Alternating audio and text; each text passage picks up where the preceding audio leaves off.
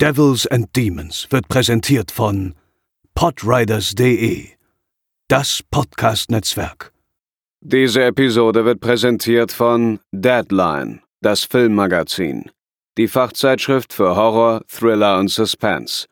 Jetzt im Kiosk oder online unter deadline-magazin.de.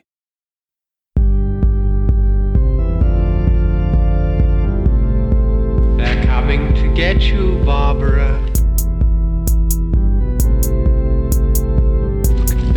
For you.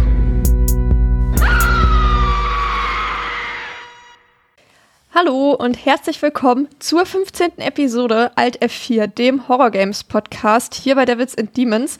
Ich bin Theresa und am Start ist heute Ihrem Podcast-Mitglied Pascal. Hallo. Ja, ich freue mich, dass du hier bist und ich freue mich auch über das Thema, über das wir heute reden. Und zwar ist das der erste Silent Hill-Teil aus dem Jahr 1999. Ich würde sagen, wir sparen uns deine Vorstellung. Wir haben ja im Dezember erst äh, kam ja die vier Enthanger-Folge raus, wo du ja lang und breit erzählt hast, was du eigentlich so machst, auch was du mit Spielen zu tun hast. Und ich fand, es war ziemlich interessant und empfehle jeder Person da noch mal reinzuhören, zumindest in den Anfang. Aber wird ansonsten einfach direkt reinstarten. Mhm. Und zwar, Silent Hill ist wahrscheinlich fast allen Leuten, die das hören, ein Begriff. Und es ist vermutlich eins der einflussreichsten Horrorspiele aller Zeiten. Ich glaube, das ist nicht zu weit aus dem Fenster gelehnt, oder? So habe ich's Ewigkeiten wahrgenommen. Das ist äh, genau, ja, das ist wahrscheinlich das Franchise ist, wenn irgendjemand dich entweder nach einem Horrorspiel oder einem Survival-Horrorspiel fragt, dann, wenn es nicht Resident Evil ist, ist es wahrscheinlich Silent Hill, was den meisten Personen als erstes in den Kopf kommt. Und deshalb, aber dazu können wir gleich kommen, habe ich mich jetzt auch mal entschlossen, äh, ja, äh, mit dieser Reihe mal anzufangen, mhm. vielleicht ein wenig zu spät. Und äh, umso mehr ehrt es mich auch, dass ich äh, für dieses, weil ehrlicherweise, ich dachte eigentlich, als äh, wir darüber gesprochen haben oder als du mich gefragt hast, war ich fast verwundert, weil ich dachte, okay, Silent Hill ist ja die Reihe, da hast du garantiert schon irgendwie, keine Ahnung, zehn Gäste oder schon zehn Folgen in, äh, ja, im Voraus geplant, äh, wie das genau passieren soll. Äh, deswegen äh, ja, ehrt es mich sehr, dass ich äh, in der, ja, hier für Silent Hill mitsprechen darf. Ja, tatsächlich ist es bisher immer so gewesen, dass ich dachte, okay, bei Silent Hill und Resident Evil, das muss irgendwie was Besonderes werden. Da kann ich, also irgendwas oh. muss da besonders sein. Und ich wusste aber als noch nicht, worauf ich warte. Und dann habe ich gesehen, dass du dieses Spiel spielst. Da dachte ich so, jetzt, jetzt ist der Moment gekommen.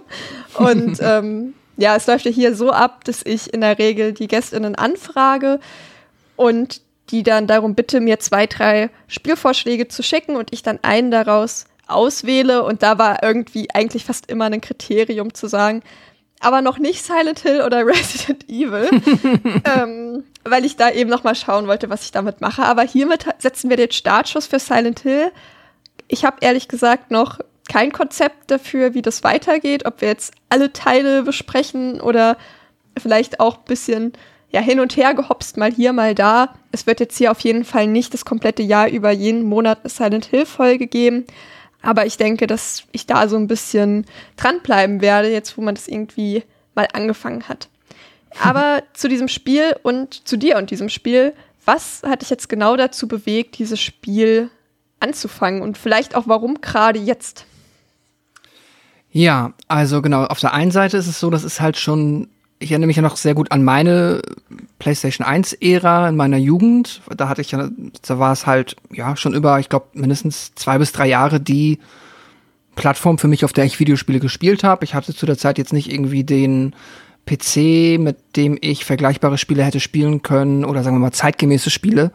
Und deshalb war es eigentlich nur die PlayStation und da habe ich viel gespielt, aber Silent Hill aus Gründen, wahrscheinlich einfach aus dem trivialen Grund, dass es mir irgendwie damals nie zur Verfügung stand. Ähm, habe ich nie gespielt, aber trotzdem habe ich damals auch die PlayStation Magazine zum Teil gekauft und gelesen. Und da war mir dann schon relativ schnell klar, dass das auf jeden Fall so eines auch damals schon der ja, prestigeträchtigsten PlayStation 1 Spiele oder zumindest Horrorspiele ist und dass mir da wahrscheinlich etwas entgangen ist. Mhm. Und das hat sich dann über die Jahre immer weiter fortgesetzt. Und dann ist es natürlich irgendwie auf der einen Seite auch immer so ein bisschen das große Franchise, dem man sich widmen müsste. Das ist dann ja auch immer direkt erstmal ein Projekt. So, ich habe mich jetzt ja auch quasi da wieder auf ein Projekt eingelassen, obwohl ich auch noch andere, ich nenne es mal Projekte, irgendwie am Laufen habe, äh, noch x Yakuza-Spiele vor mir, die ich spielen möchte und so weiter und so fort. Nicht. ja, genau. Die ich kommen ja, ja mittlerweile auch schneller raus, als man sie spielen kann. Ja. Ähm, und deswegen habe ich mich da so ein bisschen immer vorgescheut. Aber dann nagt es halt auch an mir, weil ich weiß, da liegt irgendwas vermutlich sehr Cooles oder etwas, was mir sehr wahrscheinlich sehr gut gefallen wird.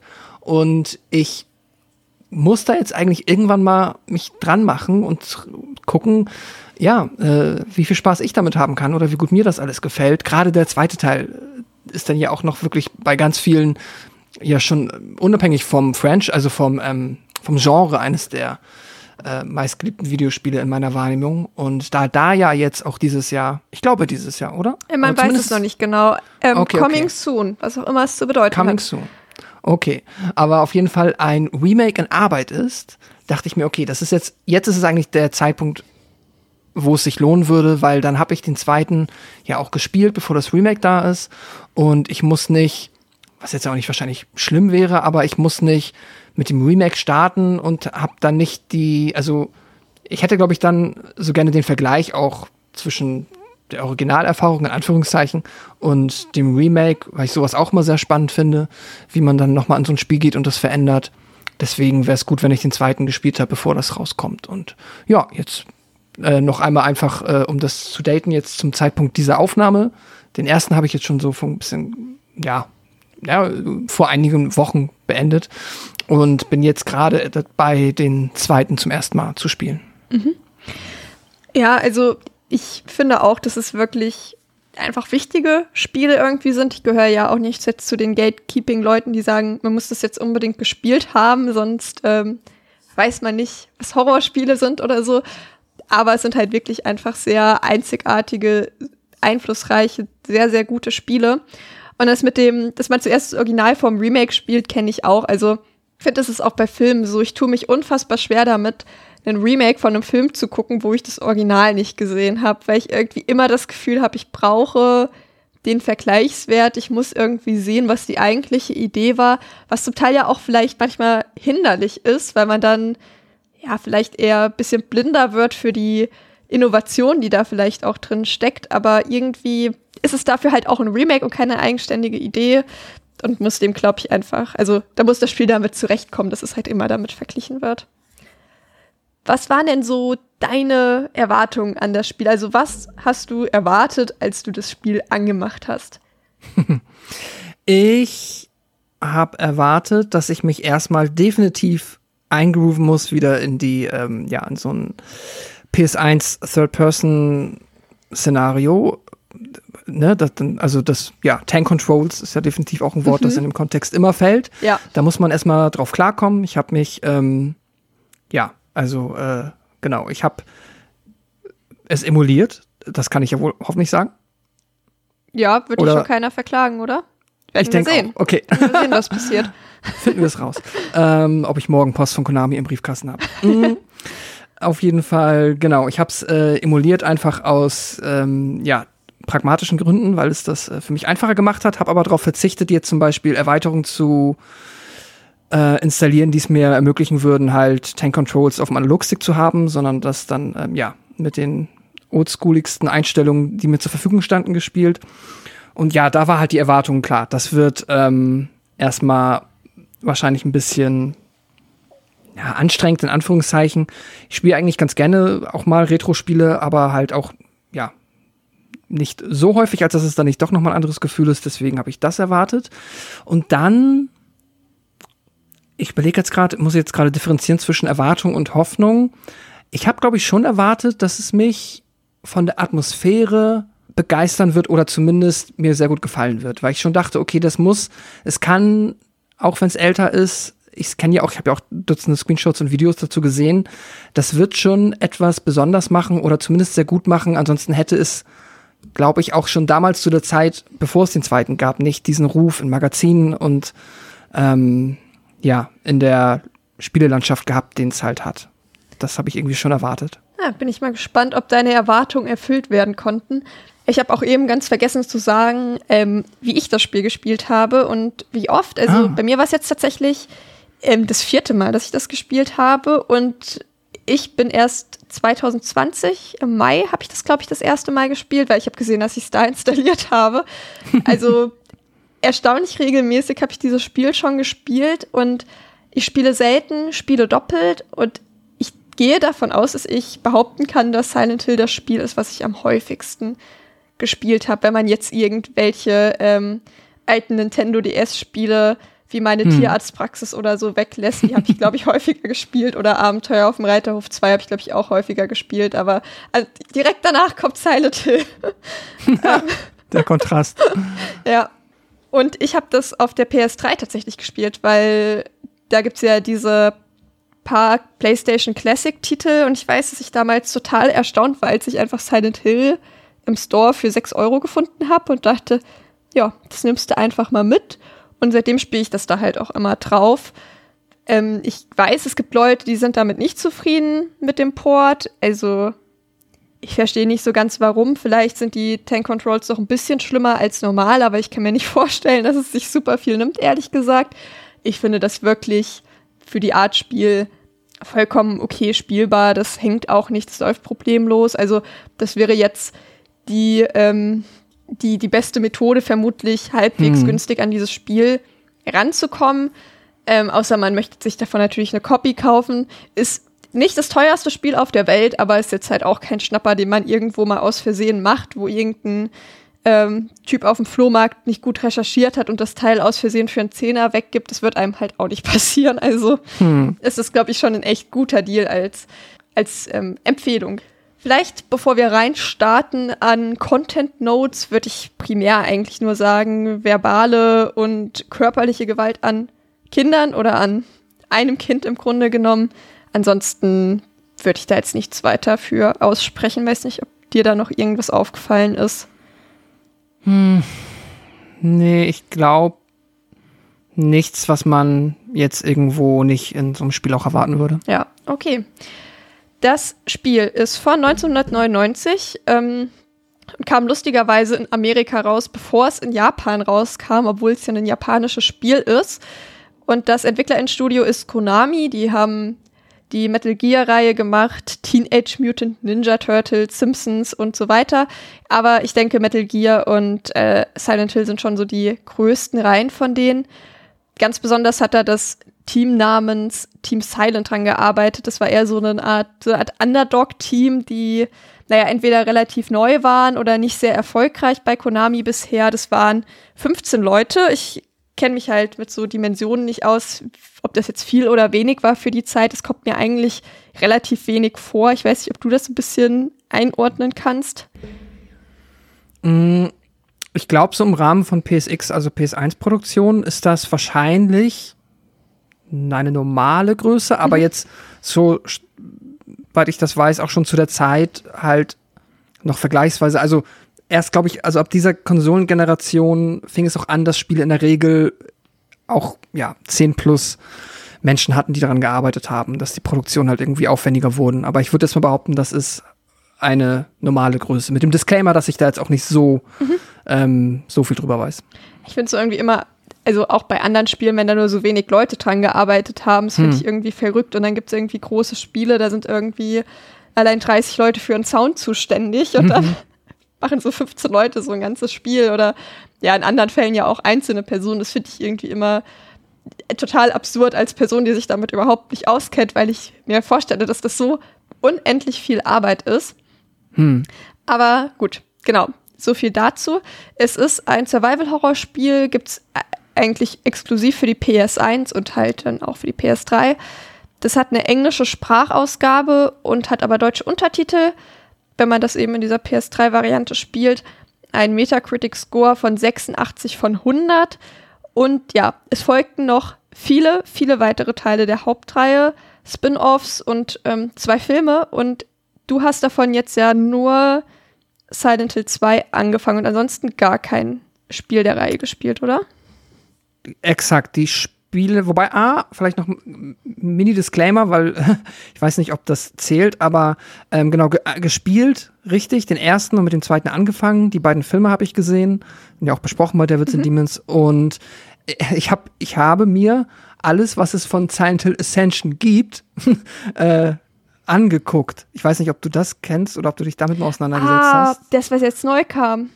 Ja, oh. das ist diese ganz krude Nummer gewesen, ja, ja. wo sie letztes Jahr angefangen mhm. haben, so eine, eine Spiele-Engine quasi auf Entscheidung der Zuschauerschaft basierende prozedurale, ja eigentlich Animationsserie zu machen. Ganz seltsam, ganz krude, ziemlich schlecht. Also aus mhm. meiner äh, Warte und auch, glaube ich, generell. Ich glaube, angenommen. das ist, sind sich alle ja. einig drüber, dass das sehr ja. schlecht war. Genau, ähm, ja. Aber genau, das, das ist alles, was ich äh, jetzt da genau an Erfahrung mitbringe. Ja, ich habe das äh, Season, habe ich glaube ich ähm, paar Minütchen von geguckt und dachte mir so, oh nee, irgendwie ist das hier gar nicht mein Vibe. Und ich weiß auch tatsächlich nicht, ob das noch irgendjemand überhaupt verfolgt und guckt. Da kommen wohl noch neue Sachen immer mal raus, aber ja, ich glaube, das war eher ein Griff ins Klo. An dem Punkt würde ich gerne einmal auf Steady verweisen, denn da habe ich meinen Senf schon zu Silent Hill 4 dazu gegeben. Da nehme ich ja ähm, in unregelmäßigen Abständen mindestens einmal im Monat Spiele-Reviews auf und habe vor einiger Zeit da Silent Hill 4 fertig gespielt. Ähm, genau, und das halt hochgeladen und habe jetzt auch ganz neu das The Short Message da äh, praktisch mit mir selbst besprochen. Wer da Interesse dran hat, kann da mal ein Abo dalassen, auch ein Probeabo und einfach mal schauen, ob das taugt. Das gibt's da so für Zusatzcontent.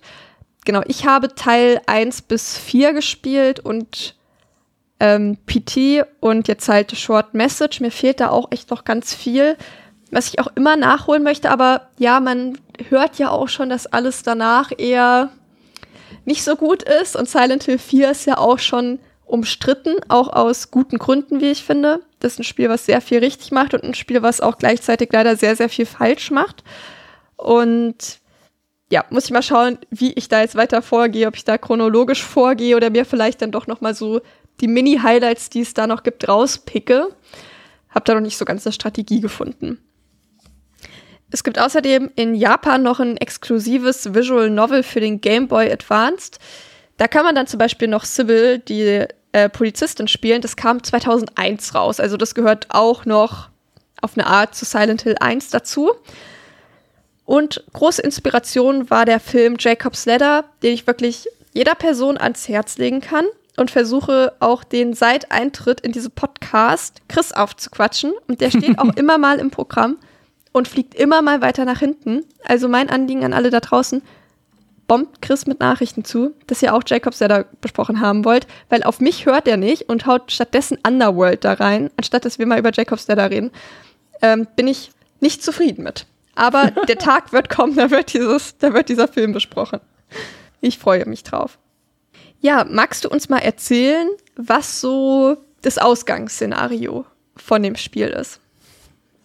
Das Ausgangsszenario. Ja, sehr gerne. Das ist ja eigentlich, so wie man ins Spiel hereingelassen wird, vergleichsweise überschaubar. Ähm, wir lernen, beziehungsweise, ja, wir werden versetzt in die Rolle des ja, Protagonisten Harry Mason, der mit seiner Tochter, äh, Sternchen, ähm, Cheryl, äh, nach Silent Hill fährt, aus Gründen, die sich dann später noch ergeben. Und auf dem Weg dahin taucht auf einmal auf der Straße ein junges Mädchen auf, was dazu führt, dass Harry das Auto äh, rumreißt, einen Unfall baut und erst einmal bewusstlos wird. Und dann, ja, unbe unbestimmte Zeit später wacht er eben wieder auf in seinem Auto und befindet sich jetzt quasi am Rande von Silent Hill, aber ohne seine Tochter.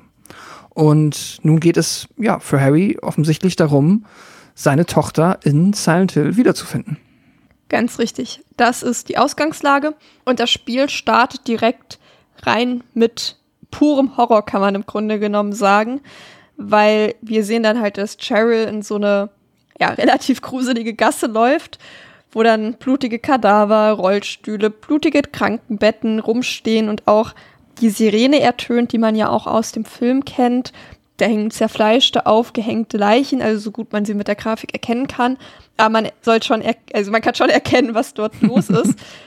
Wie hat dir das gefallen, dass da eigentlich wenig Aufbau stattfindet am Anfang und man einfach direkt reingeschmissen wird? Das mag ich sehr. Ich finde es ähm, erst einmal cool, weil das natürlich einmal sehr, sehr viel Platz einfach für Mysterium lässt und für viele Fragezeichen, die erstmal geworfen werden. So, warum ähm, ist hier alles neblig? warum ähm, ist, sind wir anscheinend irgendwie, was man ja auch relativ schnell merkt, warum ist quasi so der Radius, in dem man sich bewegen kann, so vergleichsweise überschaubar? Warum sind hier eigentlich keine Menschen, aber dafür dann halt ja all die von dir schon angesprochenen äh, Dinge, die man halt eigentlich nicht in einem beschaulichen kleinen Städtchen erwarten würde. Ähm, das und vor allem, wo ist Cheryl? Äh, das sind halt, ähm, finde ich, für diese Art von Spiel ist das eine sehr gute Strategie, einem erstmal mit den wenigsten Informationen, die einem zur Verfügung stehen müssen, quasi ins Spiel hineinzulassen und dann nach und nach, ja, quasi Exposition in Häppchen mehr oder weniger als Belohnung für abgeschlossene, nennen wir es mal Kapitel des Spiels, einem dann zur Verfügung zu stellen. Ich denke, das ist ja in dieser Art von Survival-Horror-Spiel eine, ich denke mal erstmal einmal oft gewählte, aber finde ich auch sehr effektive und sehr gute Art und Weise, dich da so ein bisschen ja, ins Spiel hineinzugeben. Mir hat es auch gut gefallen, weil es direkt irgendwie so den Ton setzt, was wir hier mhm. zu erwarten, was wir zu erwarten haben und dass es hier kein lustiger Spaß ist, sondern dass es hier wirklich mhm. einfach gruselig und gefährlich ist. Und das hat mir auch echt gut gefallen. Und es gibt dann ja auch schon der erste Monsterangriff am Ende von dieser Minigasse, gegen den wir uns halt nicht wehren können. Und da war ich auch schon, das weiß ich noch beim ersten Mal spielen, richtig verzweifelt, weil man wird halt angegriffen, aber man kann sich halt nicht wehren. Und ich dachte halt so, scheiße, habe ich hier irgendwas übersehen? Gibt es hier nicht doch irgendwo schon eine Waffe? Und ich kann doch jetzt nicht in der ersten Minute schon das erste Mal sterben. Das ist natürlich gescriptet, aber das weiß man da nicht. Aber alleine ja, die Panik, die da ausgebrochen ist, weil ich dachte, Mist, ich habe bestimmt irgendwas übersehen, ich kann doch jetzt nicht schon sterben, ist irgendwie ein sehr gelungener Einstieg, finde ich. Ja. Mit dem ersten Monsterangriff, ähm, den ich gerade genannt habe, wo wir dann sterben müssen, wachen wir in einem Diner auf mit der Polizistin Sybil. Die ist aus der Nachbarstadt und weiß auch nicht so richtig, was da eigentlich Phase ist und gibt, gibt uns dann immerhin halt eine Waffe, damit wir Cheryl suchen können und uns ein bisschen verteidigen können. Und wir bekommen ja dann so kleine Story-Happen, wo wir halt erfahren, dass wir auch nur Touristen sind im Grunde genommen. Mhm. Und ja, vielleicht erstmal ein paar Worte zu Harry, unserem Protagonisten, der Vater von Cheryl. Wie fandest du ihn jetzt nicht nur am Anfang, sondern auch schon mal ganz allgemein gesprochen? Ja, Harry ist halt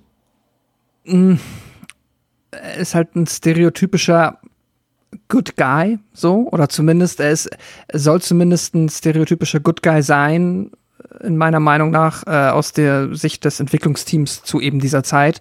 Sprich, er ist, ähm, ja, halt alleinerziehender Vater, moralisch jetzt auf der, sag ich mal, auf einer erhobenen Seite und will halt, hat ein nachvollziehbares Ziel und ich sag mal, hat trifft nachvollziehbare Entscheidungen in der Hinsicht, dass er ähm, ja einfach ein also wie man es erwarten würde. Er ist halt per se, glaube ich, ganz gut als er funktioniert ganz gut als Self-Insert halt für wahrscheinlich viele Menschen, die in einer ähnlichen Situation ähnlich agieren würden. Mhm. Deswegen ist das praktikabel. Auf der anderen Seite ist er dann halt aber auch nicht sehr spannend, wenn es jetzt halt, also auch gerade seine, ja, es ist halt ein bisschen dieses Fish out of Water Ding, weil er ja auch mit äh, uns als SpielerInnen halt alles erstmal überhaupt erst erkunden muss und kennenlernen muss. Das funktioniert natürlich, aber das führt dann halt auch gleichzeitig dazu, dass halt die spannenderen und interessanteren Figuren wahrscheinlich eher die sind, die Harry trifft. Und Harry selber ist das halt irgendwie nicht, was aber in Ordnung ist. Mhm. Ähm, und ansonsten, ja, äh, kann ich glaube ich gar nicht mehr so, habe ich gar nicht mehr so viel Meinung zu Harry es gibt so ein paar Situationen, wo er mit den Menschen, die er trifft, vielleicht äh, ja ein bisschen seltsam umgeht oder halt äh, irgendwie nicht so nett ist, aber das alles irgendwie in einer solchen Extremsituation dann auch meiner Meinung nach verschmerzbar und vielleicht auch nachvollziehbar. Ja, also mhm. ich bin so relativ neutral gegenüber Harry. Ich weiß nicht, wie ist das bei dir? Ich mag ihn schon echt richtig gerne, aber er bietet auch wenig Angriffsfläche, wie du es im Grunde mhm. genommen schon gesagt hast.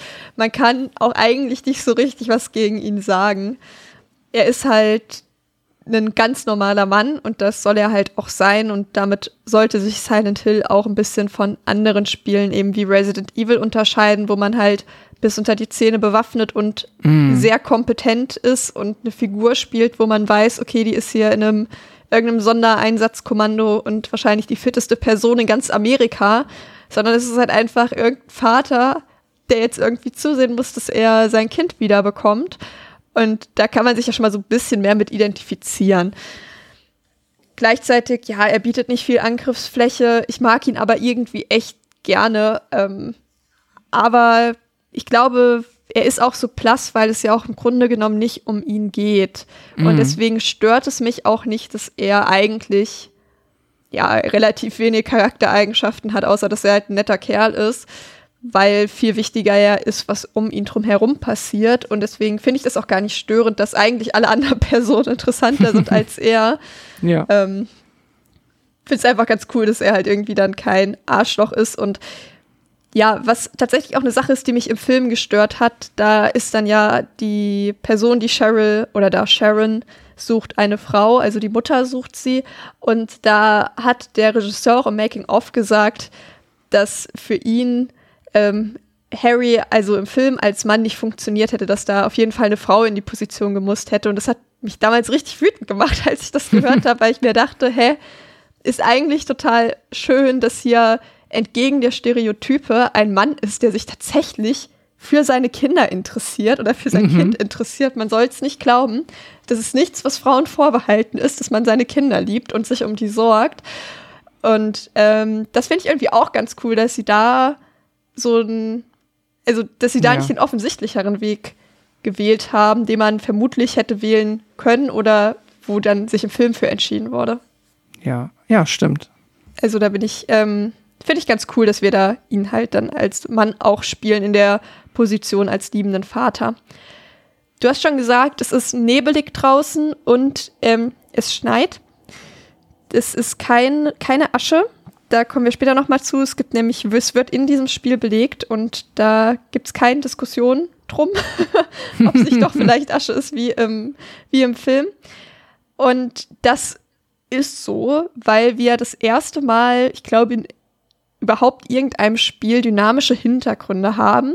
Und ich sage das jetzt mal laienhaft und dann kannst du es vielleicht noch mal ein bisschen besser erklären. Also Harry bewegt sich schneller, als die Hintergründe nachladen. Und deswegen sieht man nicht so viel vom Hintergrund und deswegen haben wir da unseren Nebel und unseren Schnee. Ist es richtig?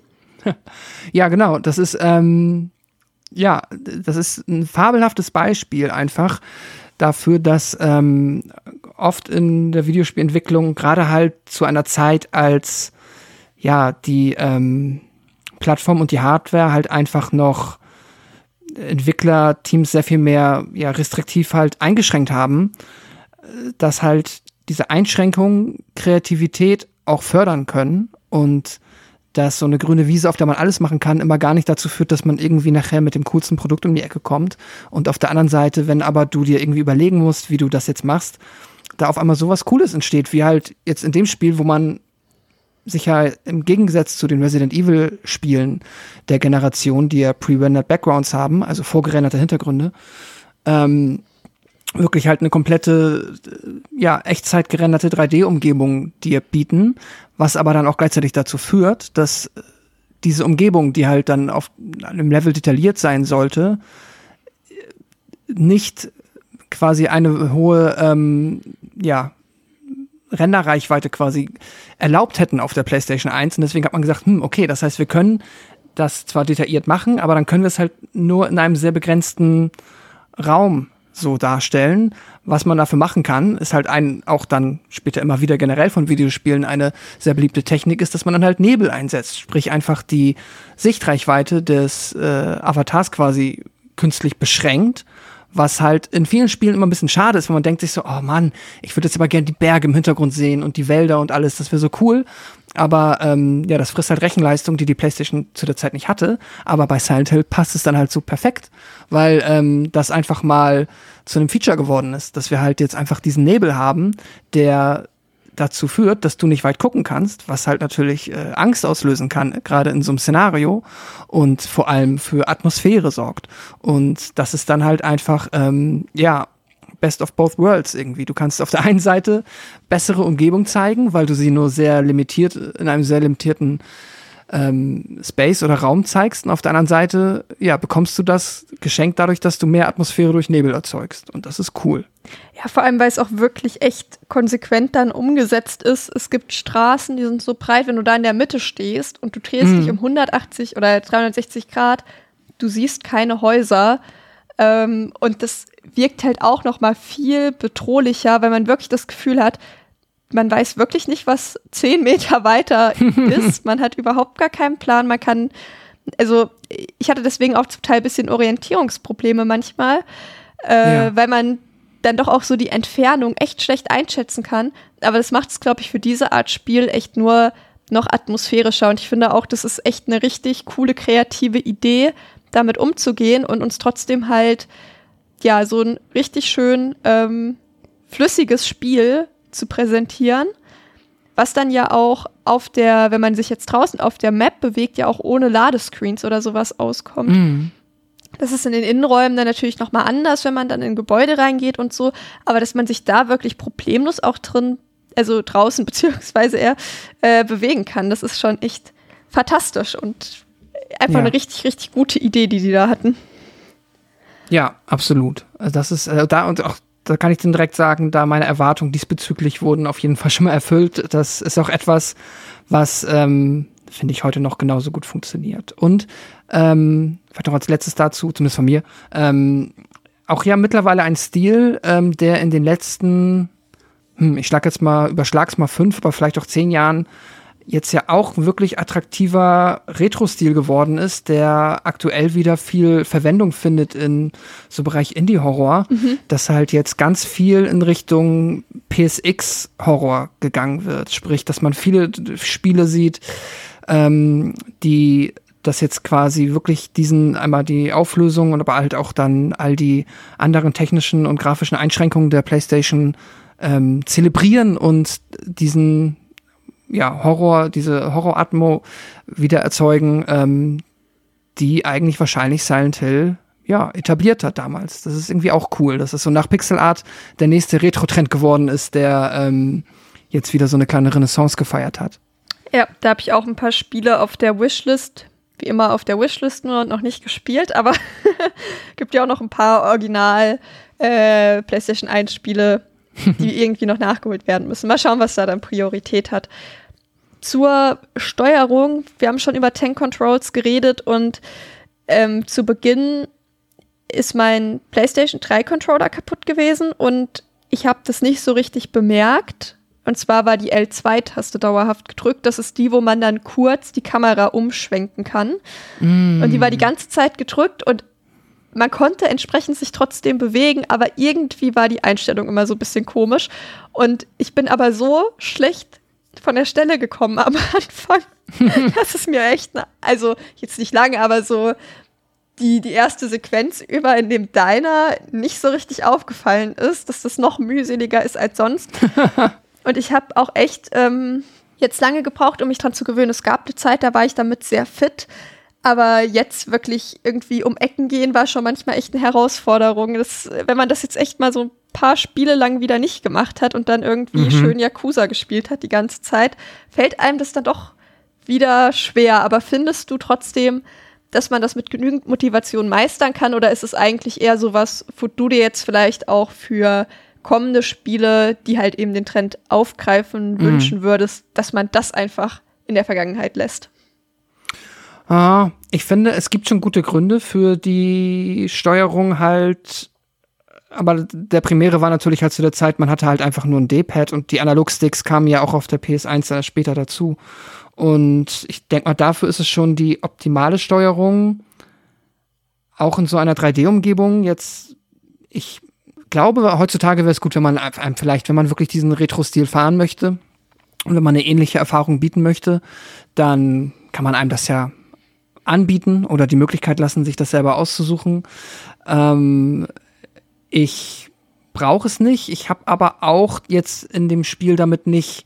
Also es ging immer. Ich habe meistens, wenn ich eine Session angefangen habe, dann war ich am Anfang, gab es immer diesen Moment, wo ich den Controller in die Hand genommen habe, mhm. habe den linken Analogstick bewegt, habe gesehen, dass nichts passiert, war so, oh. Ja. Und dann habe ich so ganz traurig meinen Finger auf das D-Pad gelegt und so, äh, dreh links, geh nach vorne. Das ist erstmal irgendwie schon ein bisschen unsexy, wenn man es länger nicht gemacht hat, aber dann nach zwei Minuten habe ich auch nicht mehr drüber nachgedacht und äh, dann ähm, geht es und hat auch irgendwie dann seinen eigenen Charme. Und, und ja, war dann schon wieder irgendwie okay. Aber ja, äh, es ist, glaube ich, jetzt nicht unbedingt das Feature, das es also wenn man das irgendwie heute noch machen möchte und auch nichts anderes anbietet, dann muss das irgendwie, finde ich, sinnvoll in der Mechanik des Spiels äh, integriert sein und nicht einfach nur aus, weil es früher so war, machen wir es heute auch so. Das ist, hm, finde ich dann nicht so sinnvoll, ja. Ja, ich finde, ähm, dass Tank Controls was ist, was ruhig in der Vergangenheit bleiben kann. Für mich jedes Mal wieder ein Kampf. Wie gesagt, gerade wenn man länger sowas nicht gemacht mhm. hat. Es gab halt mal eine Zeit, da habe ich echt super viel PS2-Spiele auch am Stück gespielt. Und da war ich dann irgendwann so drin, dass es überhaupt gar kein Problem war. Aber jetzt in der letzten Zeit halt eher weniger. Was wir in dem Spiel trotzdem haben, sind fixe Kameraperspektiven, außer halt die L2-Taste, mit der man immer mal so ein bisschen rumschwenken kann. Aber man kann sich jetzt nicht aktiv umgucken und ähm, also außer man dreht sich halt komplett als ganze Spielfigur, aber nicht, dass man praktisch nur den Kopf drehen kann. Wie findest du das? Weil es ist ja schon auch irgendwie eine Limitierung, dass man halt eben nicht sehen kann, oh, was ist gerade hinter mir oder was passiert neben mir. Weil zumindest halt nicht so einfach. Mhm. Es, es gibt ja irgendwie ein größeres Mysterium, finde ich. Aber findest du auch, das funktioniert hier gut oder ist es auch eher nervig? Das finde ich eigentlich ziemlich super. Einfach auf der, also es ist fantastisch für die Atmosphäre und halt auch, finde ich, für. Na, es bietet halt im Spiel sehr viele Möglichkeiten, da halt so mit so, ja, cineastischen Kameraperspektiven und Blickwinkeln, die halt ähm, auch ein gewisses Gefühl zu vermitteln, ne? dass du auf einmal irgendwie einen Dutch Angle hast, wenn es halt dann noch mal wieder ein bisschen, gerade am Anfang, glaube ich, wenn man dann ähm, da auf diesen ähm, Rollstuhl mhm. trifft, der da ist und da auf einmal die Kamera geht halt von einem, ähm, ja, von der ausgeloteten Kamerawinkel äh, halten so ein Dutch Angle und dann merkst du schon, okay, ah, jetzt wird's, hier wird's auf einmal, ähm, hier wird's in Anführungszeichen schlimmer oder ähm, ja, wird alles ein bisschen prekärer. Das, das etabliert das Spiel schon. Auf der anderen Seite, klar, du hast, hast so ein bisschen das, es ist eine andere Art von Immersion, die dadurch irgendwie erzeugt wird, wenn man dann sich schon wieder eher als Beobachter fühlt und vielleicht nicht so sehr als der Avatar, der durch diese Welt läuft und ja eigentlich alles aus einem anderen Blickwinkel sehen müsste. Aber das, ähm, finde ich, funktioniert hier super und ich habe mich dadurch eigentlich selten eingeschränkt gefühlt. Und ich fand diese, diesen, ähm, wie sagt man, naja, diesen Kompromiss in Anführungszeichen, dass ich halt die Möglichkeit habe, wenn ich nach vorne gucken möchte oder wenn ich jetzt mal auch gerade, um mit Gegnern zu interagieren, dann halt mal den Blickwinkel ändern muss, dass ich das mit L2 machen kann, finde ich, funktioniert super. So hast du auf der einen Seite so ein bisschen diese kontrollierte Kamera, die halt dann auch wirklich schön designt ist mit den verschiedenen Blickwinkeln und auf der anderen Seite ein bisschen Flexibilität, um dir ja, die Möglichkeit zu geben, dann halt vernünftig mit der Welt zu interagieren. Fand ich schon gut. Hm. Ich mag das tatsächlich auch ziemlich gerne. Ähm, das ist mir jetzt auch beim Haunting Ground Spielen aufgefallen, dass ich das eigentlich ziemlich gerne mag, wenn man sich nicht umgucken kann. Hm. Also zumindest in Horrorspielen, weil man dann doch auch, glaube ich, jetzt als Entwicklerin äh, die, die Schreckmomente auch ein bisschen besser timen kann oder halt ein mhm. bisschen besser abstimmen kann und dann funktionieren die, glaube ich, auch zumindest in der Theorie, besser, als wenn man das dann von vornherein kommen sieht oder dass man dann nochmal viele Sachen verschenkt, wenn man sich, äh, wenn man sich das vorher hätte richtig angucken können. Und mich hat es hier auch überhaupt nicht gestört und ich finde gerade diese Eingangssequenz in dieser engen, in diesem, in dieser engen Gasse, die ist, glaube ich, könnte man ins, ins Lehrbuch praktisch drucken für ja. warum das total effektiv ist. Es gibt dann manchmal ja, im Laufe des Spiels so einzelne Räume, wo man sich denkt, oh, jetzt sehe ich irgendwie gerade schlecht und ich weiß, da kommt was und dann nervt es vielleicht mm. ab einem bestimmten Punkt. Aber nee, nerven, so weit würde ich eigentlich nicht gehen. Aber da denkt man sich schon so, hm, wäre jetzt irgendwie nett. Ähm, Aber gerade in so bestimmten Szenen ist es echt unfassbar effektiv. Es gibt jetzt wieder zu der Stadt Silent Hill viele kleine Trivia-Sachen, wie zum Beispiel, dass die Straßennamen nach Horrorautoren benannt sind. Das ist jetzt alles nicht super subtil oder dass dann hier und da mal eine Shining-Referenz ist oder so, aber irgendwie ja immer ganz nett für Horrorfans. Ich hätte es jetzt nicht so super dringend gebraucht, aber irgendwie müssen die die Straßennamen ja nennen. Kommen wir vielleicht eher mal zu diesen, ich sag mal, klassischen Gegnern, die draußen unterwegs sind. Und zwar sind das am Anfang und auch am Ende primär noch die ja sehr ungesund aussehenden Hunde hm. und diese Fliegeviecher. Und ja, wie fandest du die? Weil auf die trifft man ja oft und viel. Und wie kamst du auch mit denen zurecht? Vom Design fand ich die ziemlich cool. Ähm, auch gerade, also nein, nee, also mal vom Design gesprochen, einfach nur finde ich sie, ja, ich finde sie super. Ich, es sind jetzt vielleicht, also gerade diese beiden Gegnertypen fühlen sich jetzt vielleicht nicht unendlich inspiriert an, auch so ähm, im Silent Hill Kosmos zumindest mit, ja, was man vergleicht, was später noch so kommt.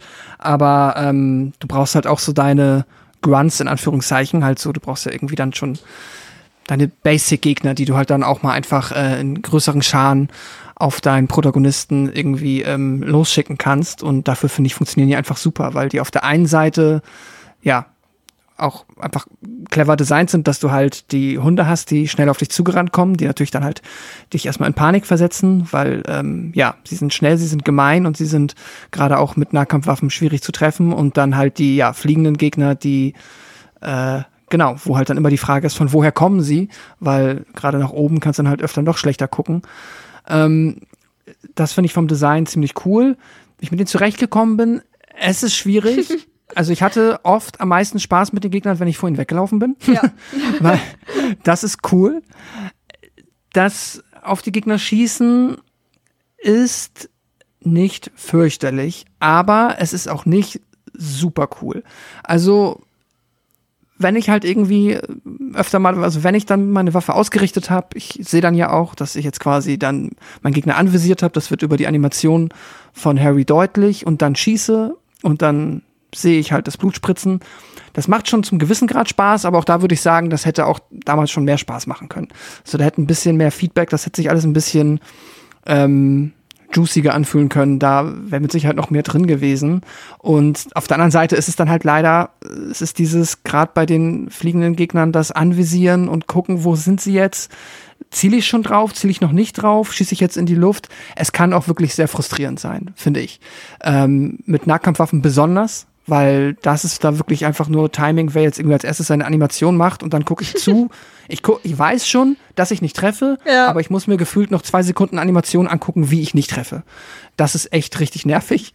Ähm, und aber auch mit Fernkampfwaffen. Es kann stellenweise, gerade finde ich, in den Außenarealen sehr frustrierend sein, weil das ist dann so ein bisschen das, wo die Kamera, die dich halt nicht komplett frei lässt, aber die Gegner komplett frei lässt, ähm, da beißt sich das dann ein bisschen. Also so war da meine Erfahrung. Ja, ich gehe da komplett mit. Du hast ja auch gerade gesagt, du hattest die beste Zeit, wenn man, wenn du vor ihnen weggerannt bist. Und ich würde auch sagen, dass das die Strategie ist, die man draußen verfolgen sollte. Mhm. Einfach rennen, so schnell es geht. Also nicht, dass es da viele Abstufungen gibt, aber einfach schnell wegrennen, weil man unnötig, also unnötig viel Zeit damit verschwendet. Man hat kein Level-System, also man wird nicht stärker davon, dass man die tötet. Die schmeißen keine Ressourcen ab, also die schmeißen jetzt keine Gesundheitspacks oder sowas ab. Und ähm, draußen spawnen sie zum Teil auch wieder. Also es ist nicht so, weil man einmal irgendwie alles platt gemacht hat, dass man dann für den Rest des Spiels da komplett frei rumlaufen kann, ohne angegriffen zu werden. Mhm. Und ich weiß auch am Anfang, wo ich das Spiel gespielt habe, habe ich alles umgebracht und relativ schnell bin ich dann aber auch auf die Idee gekommen, irgendwie lohnt sich das hier nicht. Ich bin auch nirgendwo so richtig reingekommen und habe jetzt schon meine kompletten Gesundheits-Items eigentlich äh, äh, verballert, weil ich auch viel mit Nahkampfwaffe gekämpft habe, weil ich immer Paranoia habe, dass, dass, dass die Schuss Kugeln nicht ausreichen. Ja. Ähm, Gehe dann aus jedem Silent Hill so mit 300 Schuss raus am Ende und ärgere mich. Dieses Mal bin ich ein bisschen schlauer vorgegangen, da wusste ich das ja. Ähm, aber entsprechend ist gerade das, wirklich Lebenszeitverschwendung im Grunde genommen und würde ich sagen auch ein totaler Gamble, ob das hinhaut oder nicht. Also dann hat, denkt man, man hat jetzt irgendwie raus, wann man drücken muss, damit es funktioniert und dann ist aber vielleicht der Winkel ein bisschen falsch, indem der Hund Mhm. angreift und dann haut es doch wieder nicht hin. Und dann ist man auch ruckzuck fast tot. Also das lohnt sich irgendwie nicht so richtig. Dann kassiert man lieber mal ein, weil der Hund an einem vorbeispringt und einen so ein bisschen schrappt, als dass man versucht, ihn umzubringen und dabei viermal attackiert wird. Ich gehe aber auch mit, dass ich das Design ziemlich cool finde. Aber vor allem ähm, die fliegenden Gegner fand ich sehr, sehr nervig, muss ich ehrlich sagen.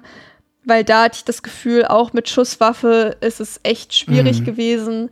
Und mit der Nahkampfwaffe hat man im Grunde genommen überhaupt gar keine Chance. Also das geht in der Theorie, ich habe das auch schon geschafft, aber da steckt man halt dann so viel Ressourcen Ja. rein, was die, was die Gesundheitspacks angeht, wenn man das irgendwie schaffen möchte, dass es eigentlich fast unmöglich ist. Also die fand ich wirklich sehr, sehr nervig, weil sie einen manchmal auch echt lange verfolgen.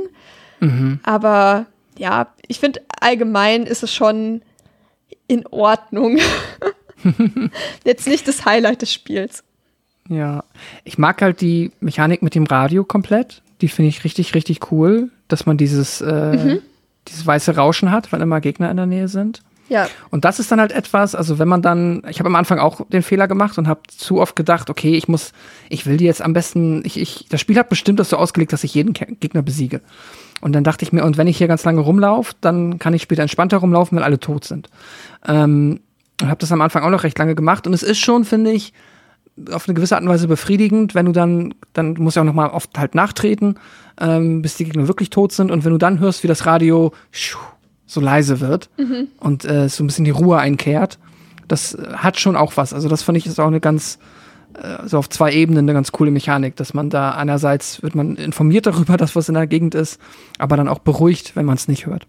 ja, ich muss auch sagen, dass am Ende noch mal drauf treten, damit es wirklich tot ist, Ja. liebe ich als Mechanik. Also cool, ja. generell in Spielen auf irgendwelche Sachen treten, finde ich ganz, ganz wunderbar. Ich habe jetzt oder spiele jetzt aktuell mit meinem Freund Dead Island 2 und ich habe da die Zeit meines Lebens, weil man so gut alles Mögliche zertreten kann und ich das richtig befriedigend finde, dann am Ende, wenn der Gegner schon liegt, einfach noch mal drauf zu treten und halt aber auch, um sicher zu sein, okay, wir sind jetzt wirklich tot.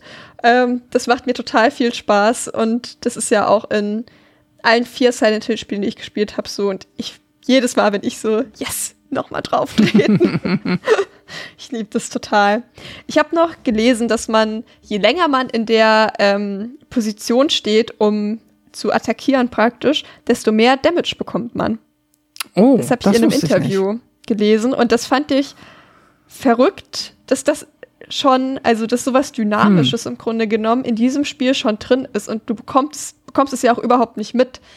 Ja, Das finde ich schon äh, erstaunlich einfach.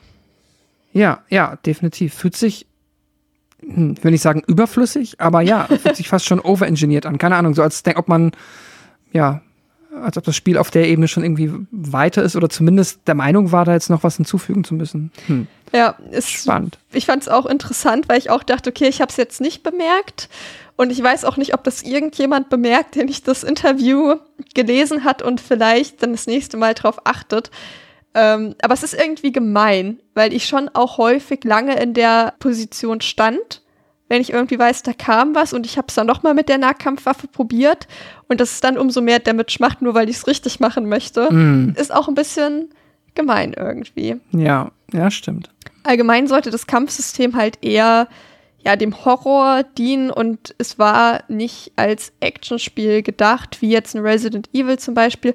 Und ich finde, da unterscheiden sich die beiden Spiele schon auch massiv. Also ich finde auch, dass hier das Gegnertöten eher ja wie ein notwendiges Übel sich anfühlt Mhm. aber gar nicht nach was, was mir jetzt so richtig viel Freude bereitet, wo ich mir irgendwie denke, okay, das Drauftreten am Ende schon. Aber ansonsten das ist eher wirklich so Mittel zum Zweck, habe ich das Gefühl. Also ich finde, das haben sie schon gut gemacht, dass ich hier immer eher sagen würde, ja, das ist mehr Horror als Action. Bei Resident Evil bin ich mir auch schon beim ersten Teil manchmal nicht so ganz sicher, ob mir das nicht doch mehr Action als Horror ist. Ja, Ja, stimmt. Ähm, also das Gefühl habe ich auch.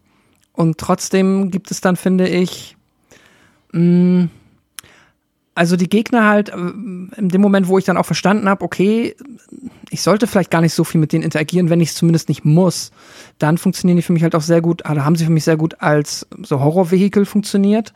Aber dann gibt's halt später schon noch Parts, gehen wir dann ja auch noch drauf ein, wo es dann nicht so super viel mehr zu tun gibt, außer als mal durch einen Gang durchzulaufen und halt die Gegner schon zu töten. Und gerade dann in ja, Innenräumen, wenn es dann halt auch weniger Ausweichmöglichkeiten gibt, dann ist es oft aber auch nicht der Nervenkitzel, sondern wirklich nur noch Ressourcenmanagement im mhm. Sinne von, okay, ich habe irgendwie vier Schusswaffen äh, mit so und so viel Munition und meine drei Nahkampfwaffen und dann war ich schon manchmal zumindest in der Situation, wo ich dachte, okay, ich weiß auch nicht, wie viel Munition ich sparen muss, damit ich hier noch gut durchkomme. Deswegen jetzt zum Beispiel ähm, ich spoil mal eine Nurse, die vielleicht noch kommt, die kann ich wahrscheinlich auch gut mit einer Axt irgendwie kaputt hauen. Mhm. Aber das ist dann wieder nerviger, aber ich mach's trotzdem, weil, weil ich mich dann so ein bisschen ähm, ja, gezwungen sehe, halt die Munition nicht zu verschwenden.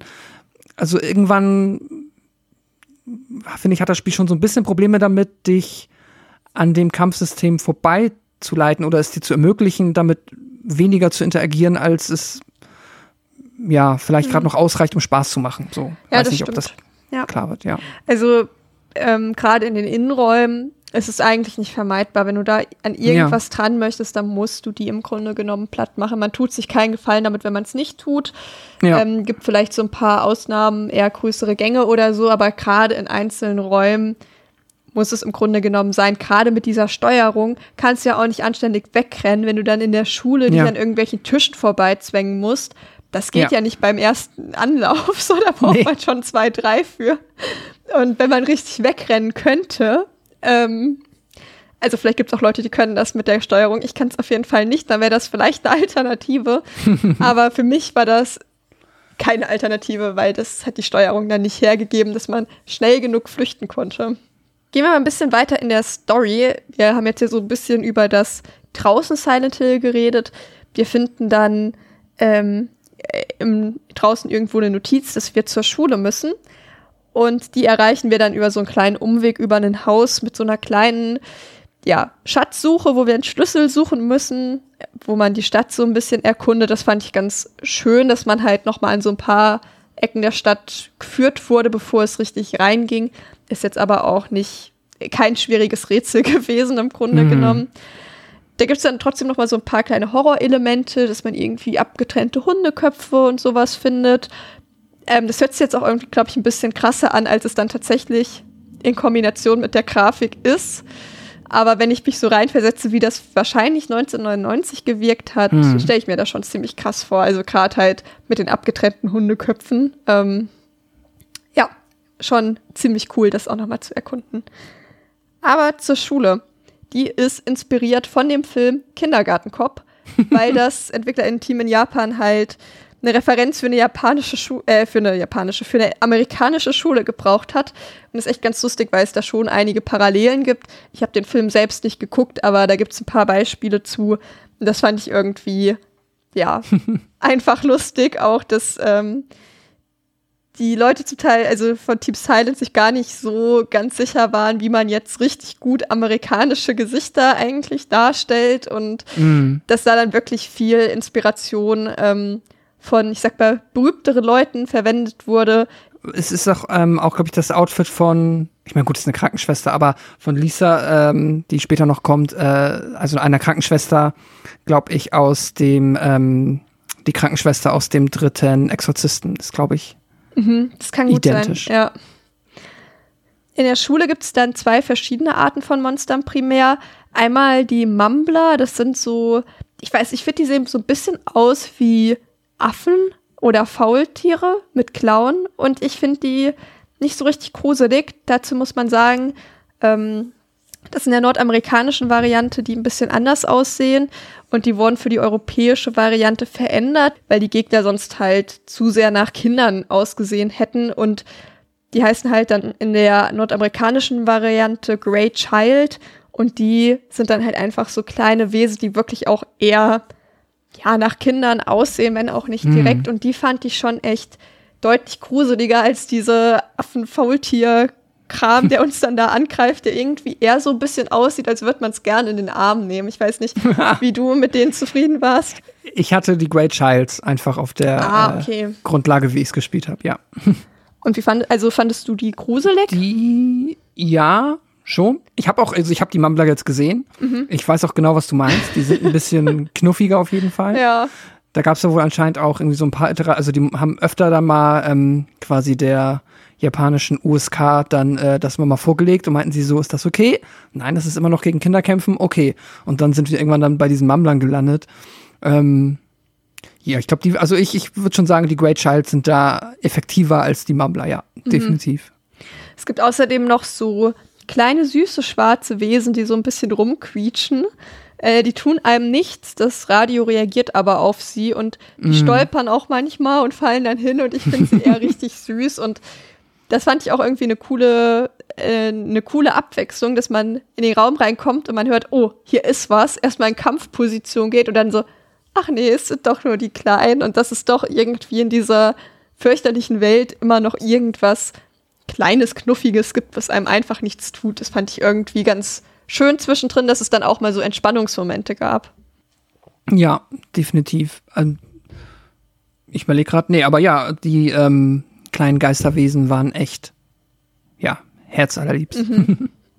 Es gibt ja in der Schule auch einige Rätsel und ich glaube, am gemeinsten ist vermutlich das Klavierrätsel.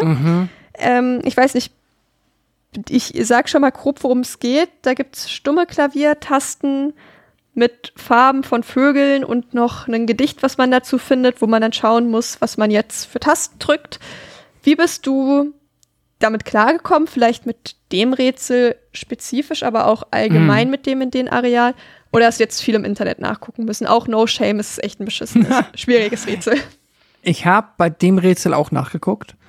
Ich habe die Rätsel immer so angegangen. Ich mag grundsätzlich Rätsel super gerne. Manchmal habe ich aber das Gefühl, wenn ich ein Rätsel sehe, na, entweder ist es halt wirklich in dem Moment zu knifflig und meine Frusttoleranz wird halt überschritten und ich sage, okay, nee, äh, ich muss jetzt nicht noch mal zwei Stunden ähm, weiter versuchen, dieses Rätsel zu lösen. Dann finde ich auch überhaupt gar keine Schande, dann guckt man das halt nach, weil ähm, das ist ja auch vollkommen in Ordnung. Manchmal habe ich auch das Gefühl, ich habe das, also ich, so ein Bauchgefühl, dass das Rätsel äh, in meiner Meinung nach nicht gut ist, sprich irgendwie äh, entweder zu zu abstrakt oder halt die Herangehensweise ist zu weit hergeholt, so dass ich da irgendwie, ich mag halt ge- gerne irgendwie Lo Logikrätsel. Es gibt später so eins, da muss man dann halt irgendwie, ähm, glaube ich, die, die Beine von den Das äh, ist, kommt Sternzeichen direkt aus zählen. der Hölle einfach. Das liebe ich halt. Echt?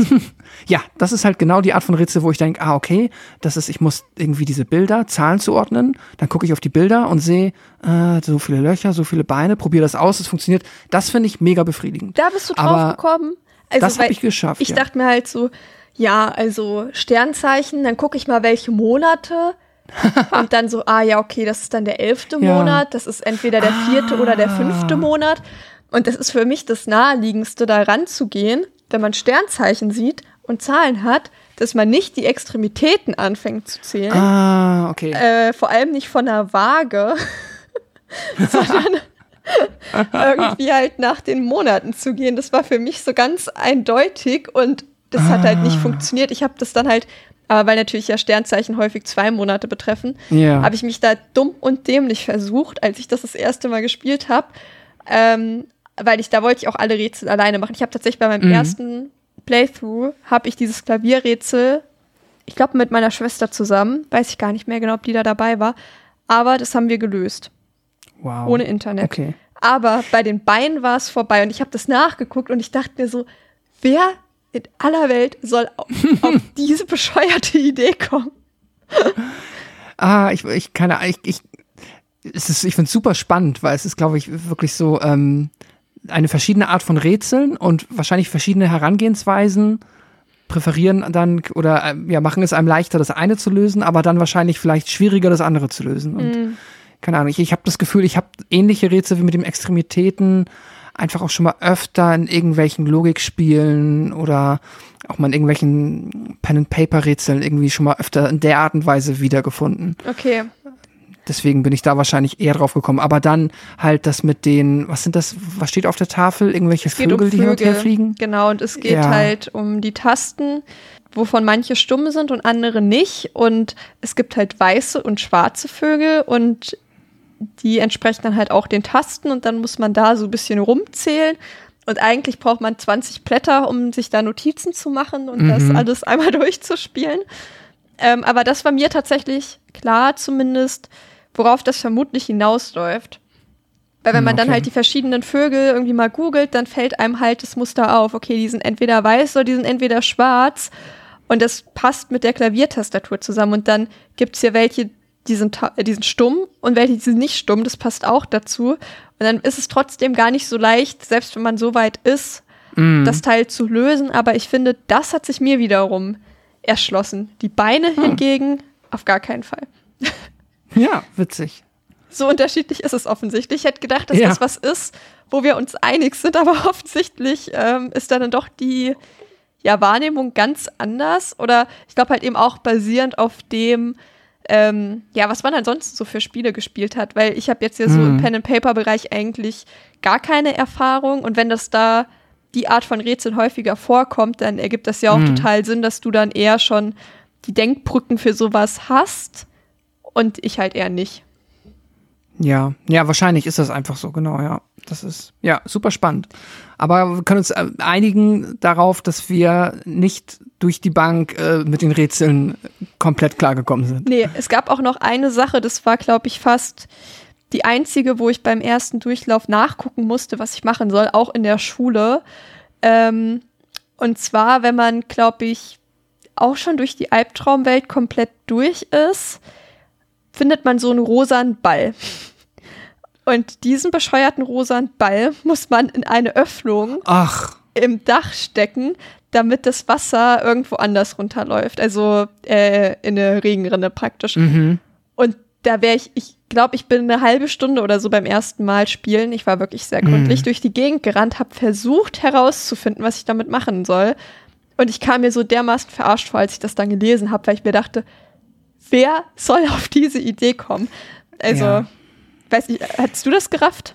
Ich bin mir recht sicher, dass ich da auch nachgeguckt habe, ja. Hm. Ich finde, das Spiel ist auch sehr streng in der Hinsicht, dass es dir, ich meine, es ist konsequent. Es kann ja auch einfach ähm, eine Art, äh, naja, quasi ähm, so eine Designrichtlinie sein oder einfach etwas, das Spiel möchte halt so gemein mit dir umgehen. Ähm, aber ich finde trotzdem, es ist sehr streng in der Hinsicht, dass es dir, wenn du, das gibt's ja öfter, dass du halt Gegenstände aus dem Inventar benutzen musst, ähm, um mit deiner Umgebung zu interagieren. Aber das Spiel gibt dir keine, es indiziert keine Art und Weise Stellen, wo du etwas machen könntest. Also du kannst vor einem Hebel stehen und mit dem Hebel wirst du nie irgendwie irgendwann etwas machen können. Oder halt, wie jetzt in dem Beispiel, du stehst halt vor so einem Loch und in dem Moment, wenn du an der richtigen Stelle stehst, kannst du ins Inventar gehen, auf den Ball gehen, auf Benutzen klicken und dann kommt eine Animation und du benutzt den Ball. Aber ähm, das ist halt wirklich, ähm, naja, es ist halt so uneindeutig in der Hinsicht, dass du halt theoretisch in der Welt auf ganz viele Ideen kommen könntest, was kann ich jetzt mit dem Ball Cooles machen. Aber neun von zehn Fällen bringen halt nix und der eine ist es dann halt und dann verstopfst du das Abflussrohr. Und das ist dann, ja, okay, äh, manchmal auch wieder etwas, was zu viel Frust auslösen kann. Auch nicht so gut designt ist, meiner Meinung nach. Ja, aber ich muss auch sagen, dass das eher eine Seltenheit ist. Ich finde, es ist ein sehr lineares Spiel und häufig ist es auch klar, was zu tun ist. Also ich hatte, glaube ich, ganz, ganz wenig Ecken, wo ich wirklich nachgucken musste, weil ich gar nicht weitergekommen bin. Und das war, glaube ich, die, wo ich am längsten gebraucht habe. Also ich finde, es ist dann gleichzeitig so uneindeutig es im Grunde genommen ist, sind die Hinweise in den allermeisten Fällen doch so, dass man trotzdem relativ gut durchkommt, finde ich. Ja, ja, ich doch, insgesamt würde ich auch sagen, es ist, aber alleine, dass es halt diese Möglichkeit gibt, dass man theoretisch überall irgendetwas machen könnte, das ist manchmal, finde ich, ja, kann dann so ein bisschen auf eine falsche Fährte und kann so zu gleichen Frustmomenten führen. Aber Mhm. Ja, overall geht es schon. Ich will jetzt noch eine Sache nicht spoilen, die später kommt, aber da kann ich dann nochmal drauf zurückkommen. Ja. Das war auch so ein Moment, den musste ich auch googeln, um zu verstehen, was ich hier machen muss Mhm. und fand es dann immer noch schwer. Aber da reden wir dann drüber. Okay, bin ich gespannt. Ähm, ja, vielleicht kurz zur Atmosphäre auch nochmal hier in der Schule, jetzt in Innenräumen. Da gibt's paar, finde ich, unfassbar effektive Momente, wo ich auch weiß, dass die trotz dieser fürchterlichen Grafik im Grunde genommen aus heutiger Sicht immer noch mir einen Schauer über den Rücken haben laufen lassen. Und das eine ist, wenn man in eine Toilette geht, dann hört man auf einmal so ein Schluchzen und Weinen aber man kann die Tür auch nicht aufmachen und er kommentiert das dann auch gar nicht. Und es ist nur so, dass man denkt, okay, was könnte hier jetzt passieren? Weil wir haben ja auch noch keine Bosskämpfe gehabt. Wir wissen noch relativ wenig und auf einmal ist da einfach wirklich nur dieses kindliche Schluchzen und Weinen, was aber so gruselig in dem Moment ist, weil ich mir wirklich dachte so, oh Gott, was, was passiert hier jetzt? Was, was ist das Schlimmste, was jetzt passieren könnte? Und muss ich da jetzt gucken? Werde ich gleich von einem Kind angegriffen? Springt hier gleich irgendwas raus? Und dann ist es halt einfach egal. Aber es ist trotzdem, finde ich, unfassbar creepy gewesen. Ja. Und ähm, die andere Sache ist die Katze im Spind, die eigentlich erstmal ärgerlich ist, weil es halt die Katze im Spind ist. Ja. Das ist immer ein dummer Fake-Scare eigentlich. Ähm, also, dass da, da rappelt dann so ein Spind und dann macht man ihn auf und springt da eine Katze raus. Und dann geht die halt raus und man denkt sich so, ach ja, die blöde Katze jetzt hier. Und dann hört man aber, und vor allem man hört es halt nur, wie diese Katze halt stirbt. Und das war so, oh, okay, offensichtlich ist hier noch irgendwas mit uns im Raum. Irgendwas, was Katzen tötet. Aber wenn man nachguckt, ist da nichts. Und das sind so im Grunde genommen ganz einfache Elemente, die ja eigentlich so die aus der Basic-Trickkiste des Horrors raus sind, die, Ja. wo ich finde, dass die immer noch echt gruselig sind. Ja.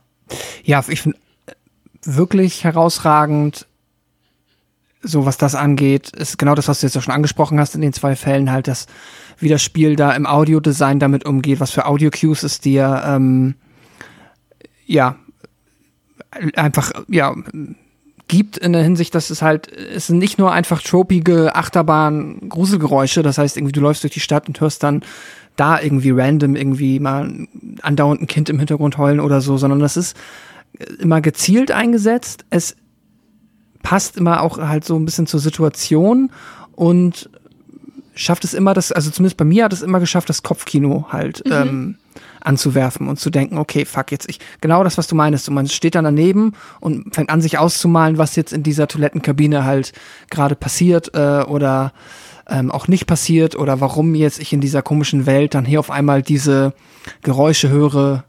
Und das ist ein, finde ich, sehr effektiver Einsatz von, ähm, ja, das ist halt, äh, ne, das Stilmittel etwas ist gruseliger, wenn du es dir in deinem Kopf selber ausmalst, als wenn es dir jetzt explizit gezeigt wird. So, also Ja. ich glaube, da hätten wir jetzt alle nichts von gehabt, wenn wir gesehen hätten, wie das Monster die Katze getötet hat. Das ist so halt wesentlich schlimmer und äh, oder sagen wir mal zumindest sehr viel effektiver als ähm, andersrum. Und da ist das Spiel, finde ich, wirklich sehr, sehr gut drin. Ja, ich finde allgemein ist die Atmosphäre sehr dicht und ich weiß, dass mein Anspannungslevel gerade beim ersten Mal spielen doch ziemlich hoch war, weil man doch ständig das Gefühl hat, dass es, hin, es ist Unheil irgendwie hinter der nächsten Ecke uneinsehbar lauert.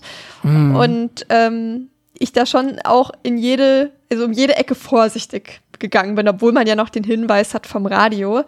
Und finde das echt erstaunlich im Grunde genommen oder hätte damit auch nicht so gerechnet, als ich das das erste Mal gespielt habe, dass dieses Spiel aussieht, wie es aussieht und trotzdem tatsächlich dann in diesen Momenten gruselig sein kann, auch wenn eigentlich nichts passiert und man sich einfach nur durch die Umgebung bewegt, gerade wenn man dann in der albtraumhaften Welt ist.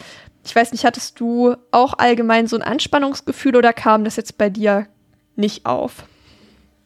Doch, das kam auf jeden Fall auf. Ähm, also das hat bei mir wunderbar funktioniert. Ich habe das generell aber auch in Horrorspielen ausgeprägter noch als in Horrorfilmen. Ähm, einfach weil ich immer halt, ja, sobald ich das Gefühl habe, ich kann hier selber entweder, also ich, ich muss auch äh, selber Entscheidungen treffen und Dinge tun, ist halt die Anspannung ja, auf einem ganz anderen Level bei mir, als wenn ich jetzt sage, ich, mein einziger Job ist es hier quasi, mir das anzugucken. Ich kann eh nichts machen. Ähm, und das dann in Kombination mit so einer dichten Atmosphäre funktioniert sehr, sehr gut für mich. Und auch, da macht dann auch tatsächlich die, ähm, die Grafik in der Hinsicht eigentlich, glaube ich, auch keinen großen Unterschied. Mhm. Ob das jetzt so ein angestrebter Fotorealismus ist, der ja aber trotzdem kein Fotorealismus ist, so, ne? Auch, also äh, auch ein Last of Us 2 sieht ja jetzt nicht aus wie die echte Welt. Mhm. Oder ob es halt ein PSX-Spiel ist, also ein PS1-Spiel, das halt einfach so super reduziert ist. Ich zumindest wie es auf mich wirkt, ich habe nicht das Gefühl, dass ich da irgendwie mehr oder weniger Angst dadurch erleben kann oder dass es, dass das Spiel, dass dem Spiel sehr viel schwerer fällt, mich da reinzuziehen. Das funktioniert für mich hier einwandfrei. Ja, da gehe ich komplett mit. Auf, der, äh, auf dem Schulhof ist dann so ein Glockenturm und wenn man da ab einem bestimmten Punkt nach gewissen Rätseln reingehen kann, hört man dann auch leise die Sirene und kommt praktisch in der Albtraumwelt raus. Und die ist im Grunde genommen genauso aufgebaut. Also man durchläuft eigentlich jedes Areal dann im Grunde genommen auf eine Art zweimal. Aber sie ist halt metallisch, rostig, blutig. Da hängen auch je nach Ort, an dem man sich befindet, auch mal eine Art Leichen an der Wand und hier ist es auch irgendwie, gerade so unsere Schritte sind unfassbar laut auf dem Metall. Und wie hat dir allgemein dieses Design der Albtraumwelt gefallen, dieses rostig-metallische? Mir hat das Design grundsätzlich gut gefallen. Ich finde, das sieht, äh, sieht cool aus, es sieht stimmungsvoll aus und auch wieder mit der Geräuschkulisse, die einem dazu präsentiert wird, ist das auch super atmosphärisch, funktioniert gut. Man hat auf jeden Fall, ich bekomme auf jeden Fall den Vibe, dass es hier nochmal eine Spur gefährlicher wird, dass es hier alles nochmal eine Ecke schlimmer ist. Äh, aber so mit direktem Vergleich in, also auch in der Schule und auch eigentlich in allen anderen ähm, Locations, die wir jetzt später noch äh, begehen werden, wo es halt diese beiden Welten gibt, finde ich trotzdem am Ende des Tages die weil die normale Schule ist ja auch schon nicht äh, einfach Kindergartenkopf nett und bunt. Das ist ja auch schon gruselig und spooky. Und ich mag das selber immer noch ein bisschen mehr. Und ich war immer wieder, ich war immer, ich hatte meistens mehr Spaß, ähm, auch mehr Gruselspaß, wenn ich in der eigentlichen, mhm. also Welt bin und war dann auch meistens oft wieder ein bisschen erleichtert, wenn ich dann wieder zurückgekommen bin und dachte, okay, ich habe hier so ein bisschen, es ist so dieses, dieser, diese Mischung aus, es ist eine Umgebung, die ich per se kenne, die sich noch natürlich anfühlt, aber es ist ein bisschen äh, oder schon ein ganzes Stück, aber es ist nicht so komplett entrückt. So, und äh, die andere Welt, die ist dann halt für mich schon sehr Fantasy einfach. Und mhm. Dadurch ist dann, glaube ich, so dieser, Horror auf der Ebene für mich nicht mehr so sehr gegeben. Da habe ich schon mehr das Gefühl, ich bin jetzt wirklich in so einer, in einer Fantasy-Horror-Dimension und ähm, hier ist es dann halt, ja, funktioniert der Horror für mich irgendwie ein bisschen anders. Aber vom Design ist es cool und vom Effekt und auch gerade, da finde ich es dann halt sehr gut, wie es sich dann in den, in die Lore und in die Geschichte ähm, einbettet, diese Parallelwelten funktionieren für mich dann sehr gut. Mhm. Gibt es dafür eigentlich so ein, sorry, äh, ein, einen deutschen Kanonbegriff, so wie das, äh, keine Ahnung, das Upside Down in Stranger Things oder?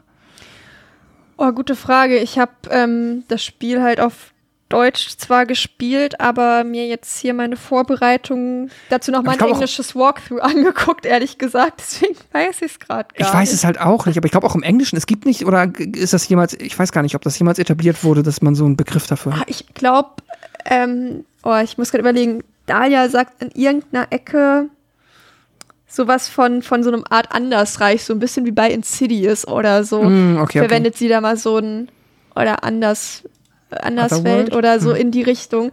Ich weiß aber nicht, ob das auch in der deutschen Übersetzung so ist, weil ich jetzt, wie gesagt, dann die das Spiel nochmal gespielt habe fürs Gefühl und mir so mhm. die auf Sachen immer aufschreibe, die mir direkt impulsiv irgendwie auffallen, aber jetzt so Geschichtensachen, das mache ich dann halt danach. Ja, und, hat ähm, mich auch nur, ja, ja. also hätte ich, äh, ja, habe ich tatsächlich jetzt nicht weiter nachguckt. Für mich ist es immer nur so die Albtraumwelt. Ich glaube, das ist ein okayer Begriff dafür. Ja, absolut. Ich glaube, ja, ich ja. weiß definitiv, was damit gemeint ist. Ich finde ähm, auch beide Welten ziemlich cool. Ich verstehe, was du meinst, dass der Horror irgendwie realer ist in der richtigen Schule.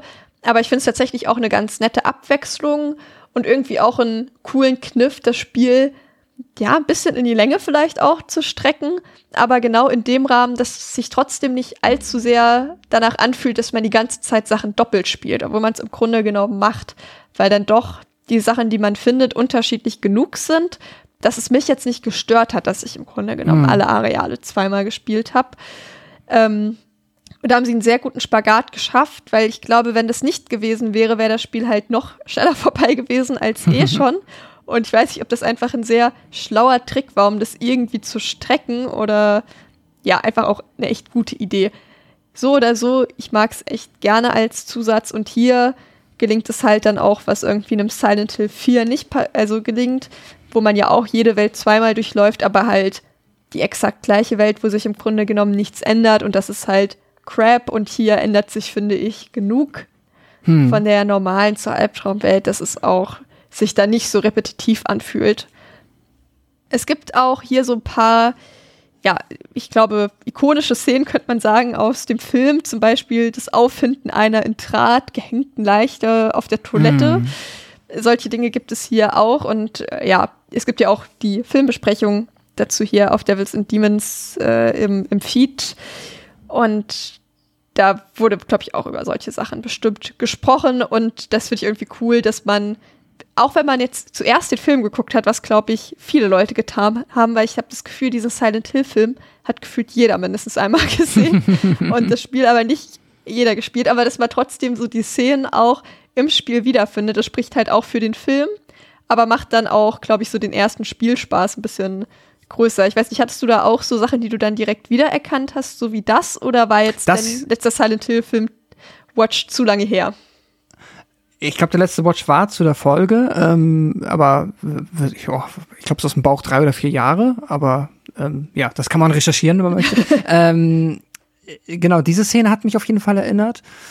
Ähm, und sonst glaube ich aber nichts. Ich glaube aber auch, der erste Film ist ja dann auch, zumindest auch so ein bisschen was, äh, ja, Antagonisten angeht, ja auch ein Potpourri, glaube ich, aus ja. verschiedenen Spielen. Zumindest der ja, ikonischste Gegner, der Pyramidenkopf, mhm. kommt ja hier noch nicht vor, aber im Film. Genau, ja, da komme ich auch später noch mal ein bisschen drauf auf die äh, weiblichen Antagonisten oder auf die weibliche Antagonistin hier und das sind jetzt, ja, naja, wie auch immer, komme ich später zu. Mhm. ähm, wir bekommen dann hier auch irgendwie Hinweise, die dann so ein bisschen ins Nichts laufen, zum Beispiel, dass so ein Leonard existiert. Das habe ich mir hier aufgeschrieben. Ähm, kann ich nicht weiter auflösen, keine Ahnung, was mit dem passiert. Tatsächlich fällt mir gerade auf. Aber was passiert ist, dass wir einen Anruf in so einem Raum, wo einfach wahrscheinlich vielleicht mal ein Lehrerzimmer war oder so, wo ganz viele Telefone stehen, dass wir dann einen Anruf von Cheryl bekommen, die uns fragt, wo wir sind.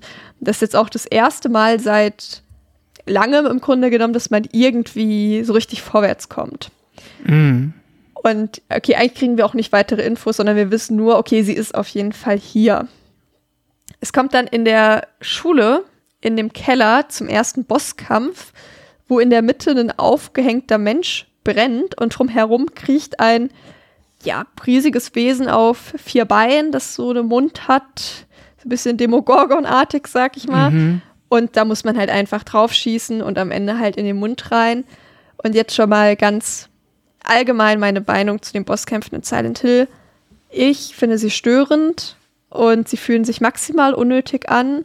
Und mich haben sie auch genervt, weil sie bringen einen halt auch hier nicht weiter, man wird davon nicht stärker. Sie ergeben nur bedingt Sinn innerhalb der Lore. Also ja, man kann sich das schon herleiten, ähm, aber eigentlich gibt es dafür nicht so richtig Kunde und man rennt da irgendwie rein, schießt ein paar Mal drauf und dann ist es auch vorbei und egal. Also mhm. ich war mit dem Bosskämpfen nicht zufrieden. Das ist tatsächlich so eine Sache, die mich massiv an dem äh, Spiel gestört hat. Ich weiß nicht, haben die dich auch so genervt oder? Ja, ähm, doch, definitiv. Gerade auch dieser. Ähm, aber die anderen fand ich, also ich fand eigentlich alle überflüssig. Das einzig Positive, was ich da halt herausheben kann, sind die Designs der Monster, der Bosse. So, die sehen halt cool aus. Das macht dann Spaß, aber das, das ist dann halt wirklich, finde ich, ähm, etwas, wo das Kampfsystem nicht mehr mitkommt, auch wo es dir quasi nicht mehr, also wo es nicht für gemacht wurde, dir hier irgendwie Action-Bosskämpfe spaßig zu servieren. Weil das war wirklich ein Krampf, da von dem Viech wegzulaufen. Ich habe dann irgendwann, ich glaube auch bei dem, habe ich mir mal einen Guide nochmal angeguckt, weil ich irgendwie dann am Anfang doch recht oft gestorben bin.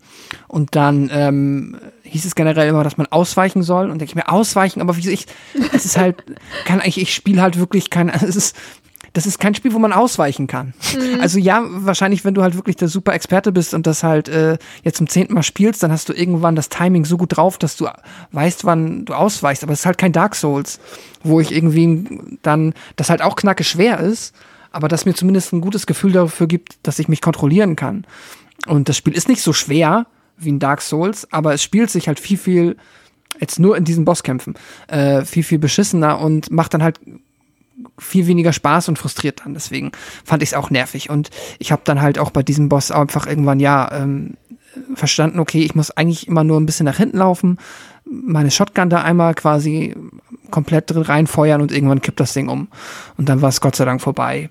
Ähm, ich glaube, der größte, aber ja, aber schon mal leicht gespoilt. Der größte Joke war der Endkampf für mich. Also es ist ja. der äh, letzte Kampf. Da habe ich, da habe ich mich nicht einen Millimeter bewegt. So, mhm. ähm, das ist, das war wirklich einfach nur okay.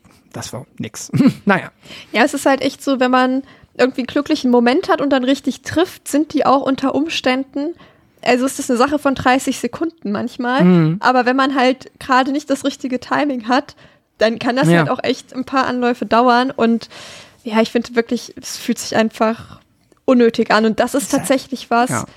was sich, finde ich, auch durch die Reihe, soweit ich sie gespielt habe, durchzieht. Also das auch im dritten Teil, da hat, hat man auch so viele Bosskämpfe, weil ich denke so, okay, aber warum?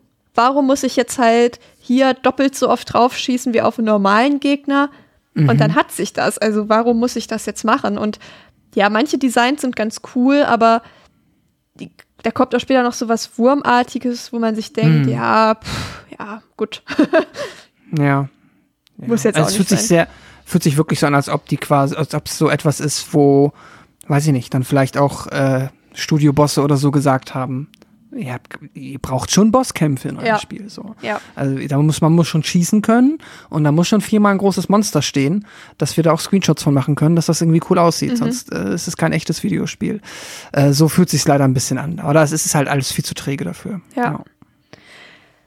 Man kann halt generell sagen, ich habe gerade schon gesagt, man kann sich das irgendwie herleiten. Die äh, Monster repräsentieren allgemein Dinge, vor denen ähm, Alessa, das ist praktisch ach, erzähle ich später nochmal, müsst ihr euch jetzt einfach merken, wo, äh, wovor so ein Mädchen halt Angst hat, also große Hunde, andere Kinder und Insekten primär. Ähm, es war auch mal die Überlegung, noch andere Tiermonster mit reinzunehmen. Ich finde es ganz gut, dass sie da jetzt nicht so einen Zoo draus gemacht haben, sag ich mal. Entsprechend gibt es da schon irgendwie die Begründung, dass man halt hier auch irgend so ein gruseliges Wesen hat, ein Mix aus irgendwie einem Hund und irgendeinem, irgendwas Insektenartigen. Und dass sie da halt Angst vor hat und deswegen existieren die hier, aber man hätte es sich halt genauso gut sparen können. Am Ende vom Bosskampf sehen wir dann eine Frau, von der Harry nicht weiß, wer sie ist und wir offensichtlich auch nicht. Und wir sind dann plötzlich wieder in der normalen Welt und hören diesen Kirchturm läuten und gehen dann in die Kirche. Und hier gibt es ähm, ja, zum Teil, also halt in der Kirche jetzt, wo wir auf, das erste Mal auf Dahlia Gillespie treffen, einen ziemlich atmosphärischen Sound im Hintergrund. Sonst ist der Soundtrack sehr, ja, industrial-lastig, wenig melodisch, aber es gibt immer so mhm. einzelne Stücke, die einem dann aber auch richtig hängen bleiben. Also Soundtrack hat Akira Yamaoka gemacht, wie ähm, fast immer oder immer, ich weiß es gar nicht, weil ich ein paar Spiele ja auch nicht gespielt habe. Und ich liebe alle Soundtracks von ihm im Grunde genommen. Und auch hier sind wirklich ein paar Sachen bei, die, wenn man sich so ein bisschen damit auseinandergesetzt hat, erkennt man die immer wieder. Wie ist deine Meinung zum Sound? Zum einen vielleicht zu den melodischeren Sachen, aber auch eher zu diesen Industrial Sounds. Ich, ja, das ist, äh, glaube ich, auch noch mal etwas, äh, was immer so für, für mich in meiner Wahrnehmung im selben Atemzug halt irgendwie mit erwähnt wurde oder zumindest auf einem ähnlichen Podest steht, wie jetzt halt Silent Hill und Atmosphäre ist halt Silent Hill und Soundtrack. Mhm. Und da kannte ich jetzt halt auch schon gerade aus dem zweiten Teil einige Stücke, bevor ich jetzt gerade dabei bin, das Spiel zum ersten Mal zu spielen, weil ähm, und habt ihr auch vorher schon viel gehört und äh, weil die halt einfach fantastisch sind so äh, und ich ja lieb die sehr äh, freue mich jetzt deswegen auch nochmal umso mehr darauf die dann auch nochmal in den Spielen jeweils erleben zu können. Aber auch gerade im ersten ähm, das Hauptthema ist halt einfach fantastisch. Äh, und auch sonst ja ist er da einfach ähm, ja glaube ich einer der äh, prägendsten und talentiertesten, mindestens japanischen äh, Komponisten für Videospiele, die es äh, ja, gibt und gab. Ähm, und ja, kann da eigentlich nicht mehr außer uneingeschränktes Lob für aussprechen. Ja, gehe ich komplett mit. Ich war tatsächlich, als ich das das erste Mal gespielt habe, ein bisschen erstaunt darüber, wie doll sich der vom zweiten Teil unterscheidet, weil ich viel den zweiten Teil gehört habe weil eben ähm, gerade wenn man jetzt in der Welt unterwegs ist, viel eben halt zu härtere metallische Klänge sind mhm. und ähm, ja eben weniger richtige Musikstücke, sag ich mal, die sich auch nach was anhören, was man sich jetzt auch zu Hause einfach so anhört. Hier ist zum Teil wirklich auch viel, ja, ich würde es fast als Krach bezeichnen bei, aber guter, effektiver Krach in den Situationen. Das ist wirklich unfassbar gut gemacht und ähm, trägt sehr dazu bei, wie dieses Spiel einfach wirkt. Aber zurück zu Dahlia Gillespie, die wichtig ist. Das ist eine Dame, die irgendwie, irgendwie alt aussieht von dem, wie sie sich kleidet, aber ihr Gesicht gar nicht mal so alt aussieht, gleichzeitig auch wieder doch. Keine Ahnung, bisschen komisch. Trägt auch so eine eigenartige Krawatte, weil sie sich bei ihrem Design gedacht haben, das weiß ich wirklich nicht, aber spielt auch nicht so eine große Rolle. Die kommt jetzt auf jeden Fall ähm, um die Ecke und hier bekommen wir deutlich äh, komplizierte Lore mit, mit der man am Anfang noch nicht so viel anfangen kann. So erzählt sie uns zum Beispiel, dass unsere Ankunft von Gyromancy, Gyromancy, whatever, vorhergesagt wurde. Und sie sagt uns auch, dass wir ein Mädchen suchen. Also irgendwie kann sie wissen, was, wonach wir suchen. Und sie sagt uns dann, dass wir ähm, den Weg von Hermit folgen sollen und der ist von Flaurus verschlossen und dann gibt sie uns so eine Mini-Pyramide und das soll dann dieses Flaurus-Ding sein und sagt uns, dass die Wände der Dunkelheit damit durchbrochen werden können und dass wir schnell ins Krankenhaus sollen. Und ähm, das war so, ähm, okay, wenn du das sagst. Ich weiß nicht, wie es dir damit ging nach dieser Kirchensequenz. Ich dachte mir nur so, ähm, ja, also okay. Sure. Klar. Gut. Krankenhaus, let's go. Hätte es auch nur das sagen können. Ja. Ja, äh, das war halt, also ich, ich ja, erinnere mich ganz gut daran. Ich da hab mir das halt angeguckt und war dann so, okay. Das war eine Menge Gibberish. Und ich habe jetzt hier dieses äh, Bootleg, äh, den Bootleg Hellraiser Würfel bekommen. Und äh, dann geht's jetzt mal weiter. Äh, ja, das ist, ähm, aber ich meine, gut, das ist ja offensichtlich, also offensichtlich auch so äh, die Intention dahinter gewesen, dass man jetzt nicht wirklich verstehen soll, was sie einem sagt, mhm. aber ähm, trotzdem könnte das vielleicht auch anders geschrieben worden sein, so dass es einem zumindest ein bisschen zum Nachdenken anregt. Mhm. Also ich habe jetzt auch so am Ende, ähm, wenn dann sich dann irgendwie die Geschichte zusammensetzt für einen, man dann auch nochmal irgendwie vielleicht die Lücken nachliest, habe ich auch gemacht am Ende, ähm, dann ist das irgendwie alles stimmig. Aber ich hatte nicht so, also ich fand es schon, mh, mm, also diese kleinen Häppchen, die man da von ihr mitbekommt, die irgendwie während des Spiels mal einfach so dann zur Gesamtgeschichte zusammenzusetzen, fand ich nicht so super einfach und äh, ja, weiß nicht, ob man das nicht auch irgendwie hätte anders lösen können. Also ich habe auch dann, ich habe es recht schnell für mich, ich habe nicht das Gefühl gehabt, dass ich jetzt angehalten bin, darüber nachzudenken, mhm. was sie mir erzählt hat, ja. weil es zu abstrus war. Ähm, und das, deswegen habe ich es wahrscheinlich auch schneller wieder vergessen, was sie mir erzählt hat. Ja, ging mir auch so. Ich war halt so, okay, wenn es wichtig war, wird es schon noch mal vorkommen. Und auch jetzt beim vierten Mal spielen habe ich gedacht, ich weiß nicht, wovon die redet. Und ich habe dieses Spiel schon ein paar Mal gespielt und bin eigentlich gut informiert darüber, was da passiert. Aber da kommen trotzdem Begriffe drin vor, wo ich mir auch dachte, ja, die höre ich jetzt gerade gefühlt zum ersten Mal und die spielen dann auch einfach mhm. keine Rolle mehr. Also ja, wir gehen jetzt auf jeden Fall erstmal ins Krankenhaus. Das ist das, was äh, zählt am Ende dieser Rede. vielleicht kann man noch jetzt sagen, dass optional es noch so ein paar Locations gibt. Ich weiß nicht, ob du da aus Versehen reingestolpert bist, zum Beispiel in die Polizeistation. Ähm, in der Polizeistation war ich, glaube ich nicht. Mhm. Ich auch nicht tatsächlich. Ich war noch nie alleine in der Polizeistation. Ich habe das im Walkthrough gesehen, dass es die gibt. Ja, okay. Und ähm, genau, das ist aber optional. Man findet da ähm, im New Game Plus, wenn man das spielt, ähm, Dinge und wenn man halt dort das erste Mal ist, dann findet man auch ähm, das erste Mal kommt da der Begriff White Claudia vor. Das ist eine Pflanze, die als Droge verwendet wird und wo die Polizei herausfinden möchte, wo das verkauft wird. Das ist das erste Mal, dass so der zweite Subplot eröffnet wird, wenn man das dann findet. Aber man verpasst auch nichts, wenn man nicht in die Polizeistation geht. Ähm, aber kommen wir mal ein bisschen ins Krankenhaus. Denn das ist ja im Grunde genommen der Ort, den es in jedem Silent Hill Teil gibt, der auch gerade mit den äh, ja, Krankenschwestern irgendwie ikonisch ist, würde ich sagen.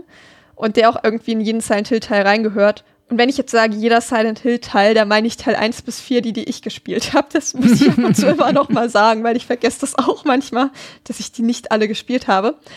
Ähm, ja, und hier trifft man auf eine neue Figur. Und zwar ist es ein bewaffneter Mann, Dr. Michael Kaufman. Kaufmann, ja, Kaufmann, whatever, der arbeitet hier und sagt auch, dass er auch nicht weiß, was hier vor sich geht. Und ja, hier wird dann der wichtige Satz gesagt, äh, and it's snowing out this time of the year. Also hier ist der Beweis, es schneit. Und der Nebel ist natürlich auch da.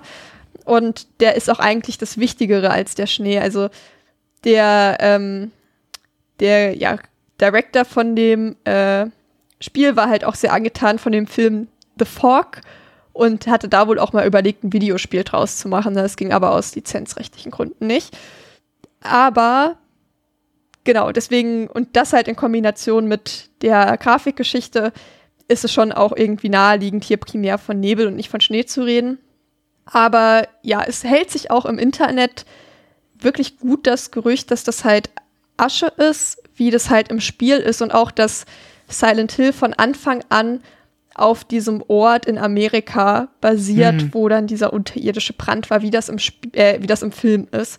Und das ist hier im ersten Teil tatsächlich noch nicht der Fall. Also, und ich weiß auch gar nicht, ob es in irgendeinem anderen Teil der Reihe, ob die das übernommen haben. Ich finde, es ist eine total gute Idee, die der Film hatte, mm. um das halt zu erklären, weil die ja nicht die Argumentation hatten, ja, unsere Kameras sind zu schlecht, wir können das da hinten nicht sehen. Ähm, ist eine gute Idee, die der Film hatte, aber das ist jetzt hier mein Auftrag, das einmal zu verkünden, ähm, dass es halt nicht im Spiel auch so ist. Da ist es einfach irgendeine Stadt, die eher so David Lynch-artig, ähm, Twin Peaks-mäßig, so eine kleine Kleinstadt einfach, die ein bisschen skurril sein soll, aber nichts, was an sich einen richtig realen Ursprung hat. Okay, also so viel dazu. Äh, in dem Dialog mit Kaufmann erfahren wir auch, dass Harrys Frau vor vier Jahren gestorben ist. Und ja, Kaufmann geht dann, man weiß nicht so recht wohin, aber man trifft ihn, ja, eventuell muss man sagen, später nochmal wieder. Und wie war dein erster Eindruck von ihm? Ich war mir zuerst unsicher, ob es jetzt ein, quasi ein Grumpy Good Guy ist oder ein Grumpy Bad Guy. Und ähm, aber schon mit der Tendenz dachte ich, dass es wahrscheinlich eher kein guter ist. Auch weil er uns so, wobei gut, das zieht sich halt generell so ein bisschen durch, ist halt auch, ja, wahrscheinlich ein bisschen gezwungen, dass sich halt natürlich alle Figuren, die sich jetzt hier in dieser wirklich gefährlichen Umgebung treffen, immer dann direkt wieder trennen. Ähm, so verlässt er uns dann ja auch wieder direkt. Mhm. Wirkt schon auch ein bisschen, ja, mindestens schmierig oder zwielichtig, möchte ich sagen. Mhm. Äh, aber ich war mir äh, zumindest am Anfang nicht hundertprozentig sicher, wie ich ihn einordnen soll. Ähm, Glaube ich auch so ein bisschen vom Spiel gewollt. Ja, ähm, hab ihn dann aber auch, weiß ich noch, als erst einmal weniger interessante Figur für mich abgespeichert. Da fand ich jetzt äh, Sybil oder halt auch die konfuse Frau in der Kirche erstmal interessanter als, ähm, ja, äh, Michael Kaufman. Ist halt auch, äh, sieht halt auch einfach ähm, nicht. Er sieht halt aus wie Michael Kaufman. Genau, sieht aus wie Michael Kaufman, wirkt erstmal nicht sonderlich spannend und ähm, ja, sch schön, dass es jetzt noch jemanden gibt, der scheinbar lebt, aber hilft mir auch nicht weiter. Ich fand ihn eher fast noch skurriler als Sedalia, weil die hat irgendwie in diese absurde Welt gepasst, aber er mit seinem Anzug dachte ich mir, was machst du denn hier? also, das hat mich fast noch mehr gewundert, aber ja, er hat schon, ist schon so ein bisschen shady auch jetzt schon. Und man fragt sich schon auch so, okay, aber wo exakt möchtest du jetzt alleine hin? Weil Genau. wir sind doch beide gleichermaßen planlos und du bist doch jetzt auch nicht besser aufgestellt als ich. Du bist doch auch nur ein normaler Typ. Aber ja, wir lassen, äh, haben, haben ja auch keine andere Möglichkeit, als ihn ziehen zu lassen.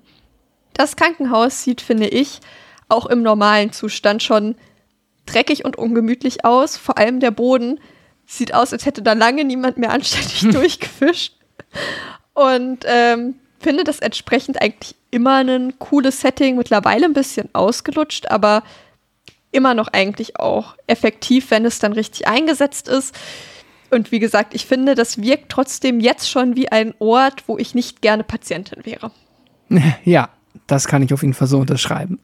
Und auch, genau, ja, was du sonst gesagt hast. Ich finde auch, es ist, äh, ja, es ist eins der sehr, sehr oft äh, benutzten und wiederverwendeten Settings in Horrorfilmen und Spielen. Aber ich meine, gut, das hat sich dann ja auch Silent Hill, wenn ich es jetzt so mal verstanden habe, auch dann über den Lauf der Zeit erarbeitet, dass das auch, äh, dass man das in einem Silent Hill Spiel sieht, ohne damit dann mit den Augen zu rollen Ja. weil ja auch dann äh, ikonische Figuren und Gegner, auf die wir hier treffen, dann ähm, ja auch sehr stark mit diesem Franchise assoziiert werden und ja. Ja, es gibt hier auch ein, eine Art Rätsel, wo ich mir dachte, ja, wie soll man das wissen, wenn man es vorher nicht gelesen hat?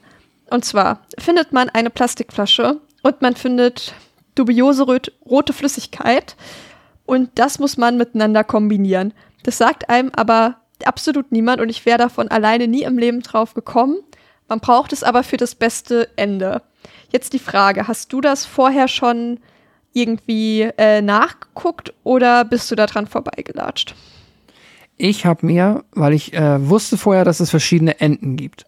Und ich äh, habe mir, ich hatte nebenbei auch ab und an ein Walkthrough auf, in der Regel dafür, um halt dafür zu sorgen, dass ich, weil ich dann schon das gute Ende haben wollte, aber auch, äh, ja, mir äh, zumindest vermutet habe und oder auch ähm, befürchtet, dass das eines der Spiele ist, auch gerade aus der Ära, die es einem wirklich schwer machen, da besonders beim ersten Mal von alleine drauf zu kommen.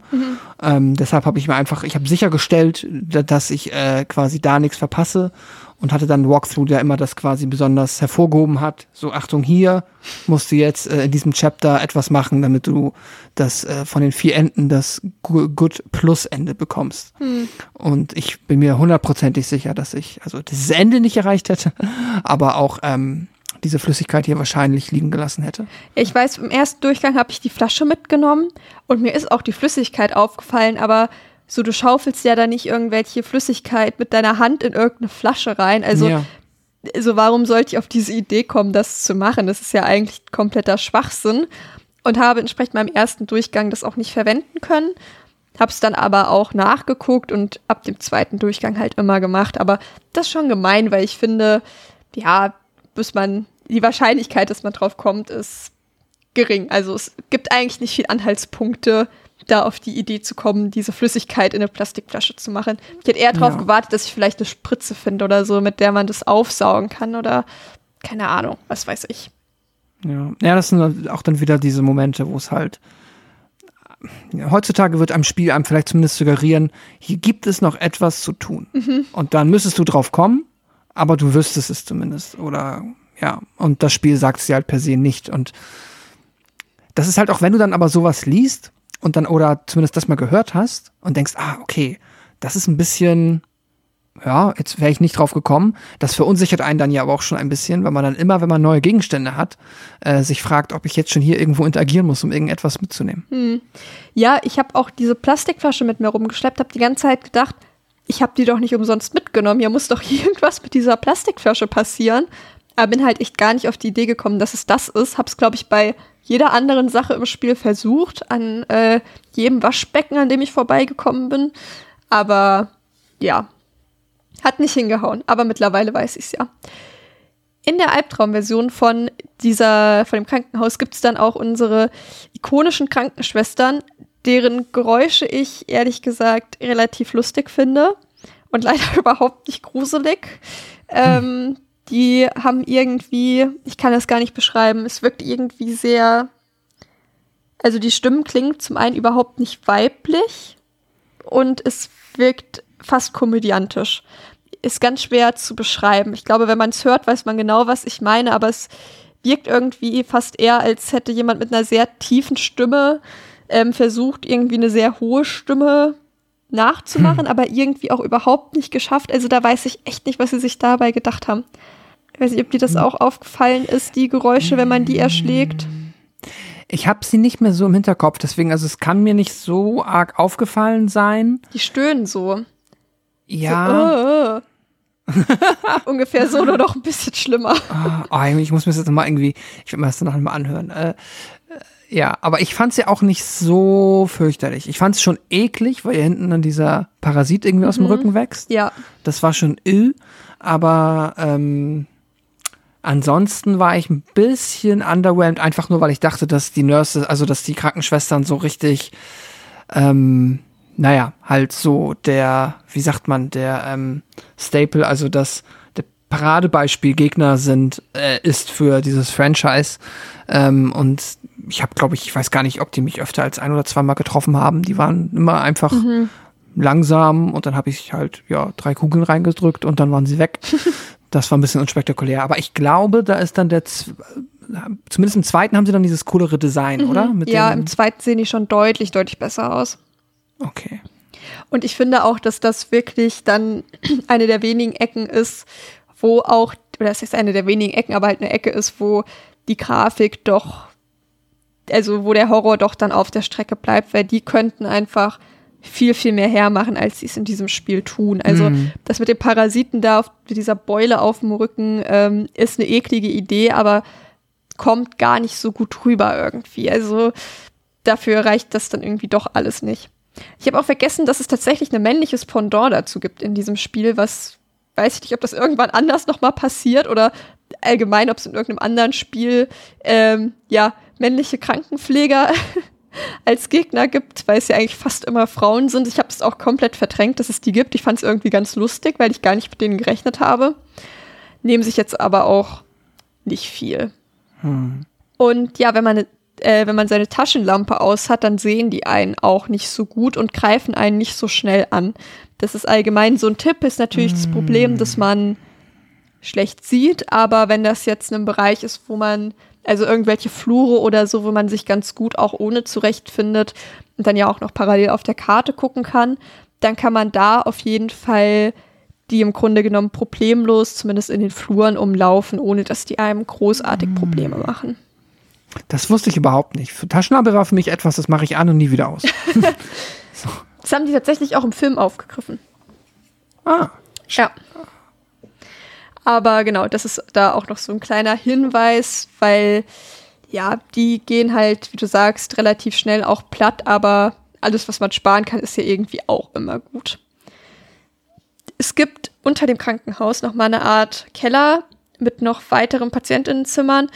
Und die sind etwas grauer und weniger rot. Und ein Zimmer sticht besonders heraus, denn da ist das Bild von einem Mädchen, das den Namen Alessa trägt. Und ja, einem wieder anderen Zimmer treffen wir auf Lisa Garland. Das ist eine Krankenpflegerin, die uns zur Begrüßung vor Freude um den Hals fällt. Ähm, die weiß selbstverständlich auch nicht, was hier passiert, ähm, wie bei jeder Person, auf die wir treffen, denn sie ist bewusstlos gewesen und dann einfach in dieser Welt aufgewacht. Und wir fragen sie dann halt ganz explizit nach dem Keller und dem Mädchen und sie sagt halt, sie wüsste von nichts, da wäre sie noch nie gewesen, ähm, da dürf, hätte man nie reingehen dürfen in diesen Keller. Und genau, als er ihr dann halt sagen möchte, was er dort gesehen hat, ertönen die Sirenen und er wird ohnmächtig und als wir aufwachen, ist dann wieder Dahlia da, die uns sagt, dass wir ähm, ja in eine andere Kirche jetzt auf einmal gehen sollen und dass sie uns ab jetzt nicht mehr helfen kann und wir auf uns alleine gestellt sind. Also, naja, nicht, dass sie uns vorher so eine super große Hilfe gewesen ist, ehrlich gesagt. Aber ja, wir brauchen jetzt eine weitere Kirche, die es so mhm. als Ort auch gar nicht gibt. Es gibt noch so einen Altarraum. Außerdem erzählt sie dann uns etwas über das Zeichen, das man immer mal in der Stadt sieht, was dann halt auch auf dem Boden des Schulhofs ist. Und das ist halt das Zeichen äh, Samaels und dann düst sie auch einfach wieder ab. Also stiftet wieder ähm, Verwirrung und haut einfach ab. Und wir wachen dann halt wieder in der normalen Welt auf, sind nun ausgerüstet, ausgerüstet mit einem Schlüssel und gehen auf die Suche nach dieser Kirche, die sich als ja, Altar im, in einem Antikshop entpuppt.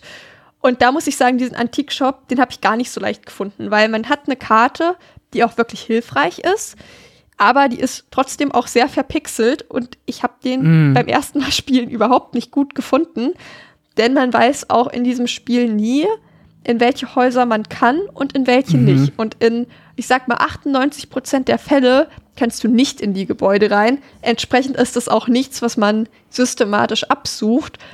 Und dann war das, glaube ich, eine weitere Ecke, wo ich nachgucken musste mal.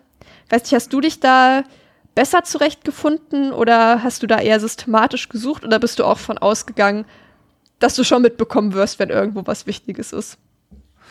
Ja, ich glaube, ich habe das mit dem ich glaube, ich habe das mit dem Antikshop ganz gut gefunden, auf der Karte dann halt einfach.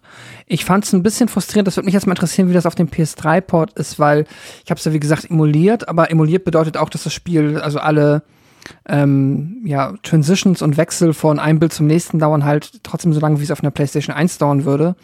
Und es ist schon ein bisschen, also auf der einen Seite ist es cool, dass man halt irgendwie kein UI hat, wenn man im Spiel ist. Das ist für die Immersion super, aber dass man dann halt immer in die Karte wechseln muss, das dauert halt leider auch oft. Und ähm, gerade wenn man dann halt nicht weit gucken kann, weiß man oft manchmal nicht, wie man ausgerichtet ist. Ähm, und das fand ich so im Bereich, was die Karte angeht, zwischenzeitlich vergleichsweise lästig. Mhm. Immer dieses, dass es mich so rausgerissen hat, nochmal auf die Karte gucken, Sekunde laden, Karte ist da, Karte wieder wegpacken und weiterlaufen. Das war manchmal ein bisschen nervig, aber ich meine sonst das meiste ganz gut finden zu können. Ich weiß auch, dass ich dieses Hundehaus am Anfang, das hat lange gedauert. ja. Das ist äh, schwierig gewesen, aber sonst habe ich, glaube ich, das meiste ganz gut gefunden. In den meisten Fällen ist es dann ja auch ganz nett markiert einfach auf der Karte ja. dann. Das ist eigentlich schon ganz gut. Also so genug Signposting dann im Spiel, dass man da nicht, ähm, dass, dass man noch ein gutes Gefühl dafür hat, was man als nächstes machen muss. Ja, Genau, also ich fand auch, es waren so einzelne Momente und dann halt so Sachen wie die Polizeistation, wo ich gar nicht auch erst geguckt hätte, ob ich reingehen kann, was dann ein bisschen schade ist, aber da muss man dann halt explizit nachgucken, was es noch für Orte gibt. In diesem Antikshop treffen wir dann auch mal wieder auf Sybil, die uns halt sagt, dass sie ein Mädchen gesehen hat, die Richtung See unterwegs ist und über diese kaputten Straßen geschwebt ist. Also das haben wir jetzt noch nicht gesagt die Straßen nach Silent Hill raus und relativ viele Straßen innerhalb von Silent Hill sind halt kaputt und sie ist da einfach drüber geschwebt. Und Sybil sagt uns auch, dass hier in der Stadt Drogen verkauft wurden im großen Stil, die aber noch nicht so ganz wissen, wie das alles zusammenhängt. Und Sybil hat halt diese, ich sag mal, Halluzination von der Albtraumwelt nicht. Und ähm, das ist halt so ein bisschen so eine Ecke, wo man vielleicht denkt, okay, vielleicht bildet Harry sich das doch nur ein, weil es ist ja schon sehr eindeutig, das kann Sybil eigentlich nicht verschlafen haben.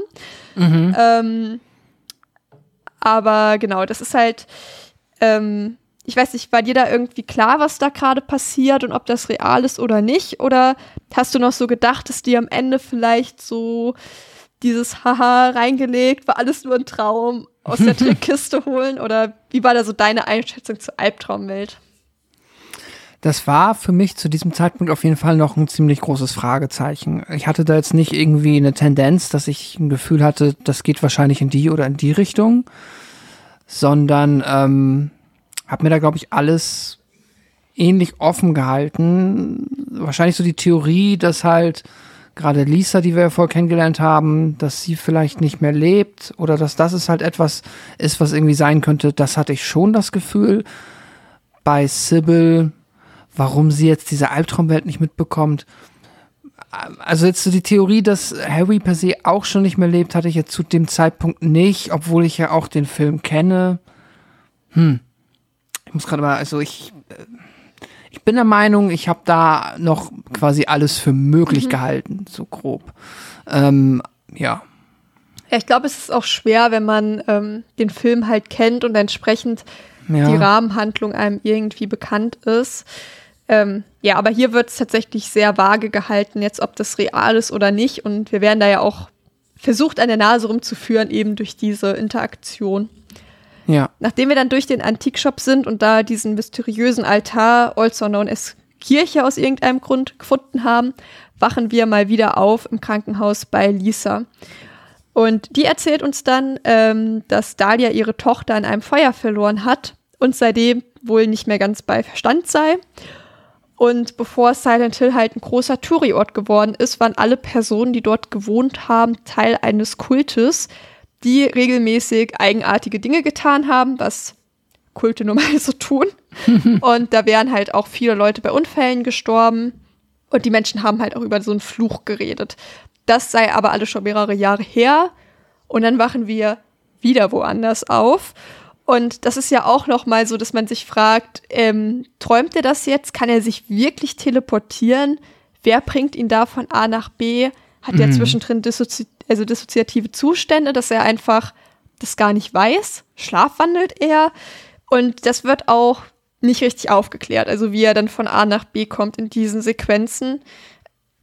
Aber es spielt auch im Grunde genommen keine Rolle. Aber das finde ich hilft noch mal so ein bisschen diesen Horror und die ja, wie unberechenbar diese Umgebung ist, darzustellen, weil jede Sekunde könnte es sein, okay, Harry klappt um und dann sind wir auf einmal woanders. Das hat mir mm. prinzipiell gut gefallen, weil man halt eben diese Option hat, dass alles möglich ist.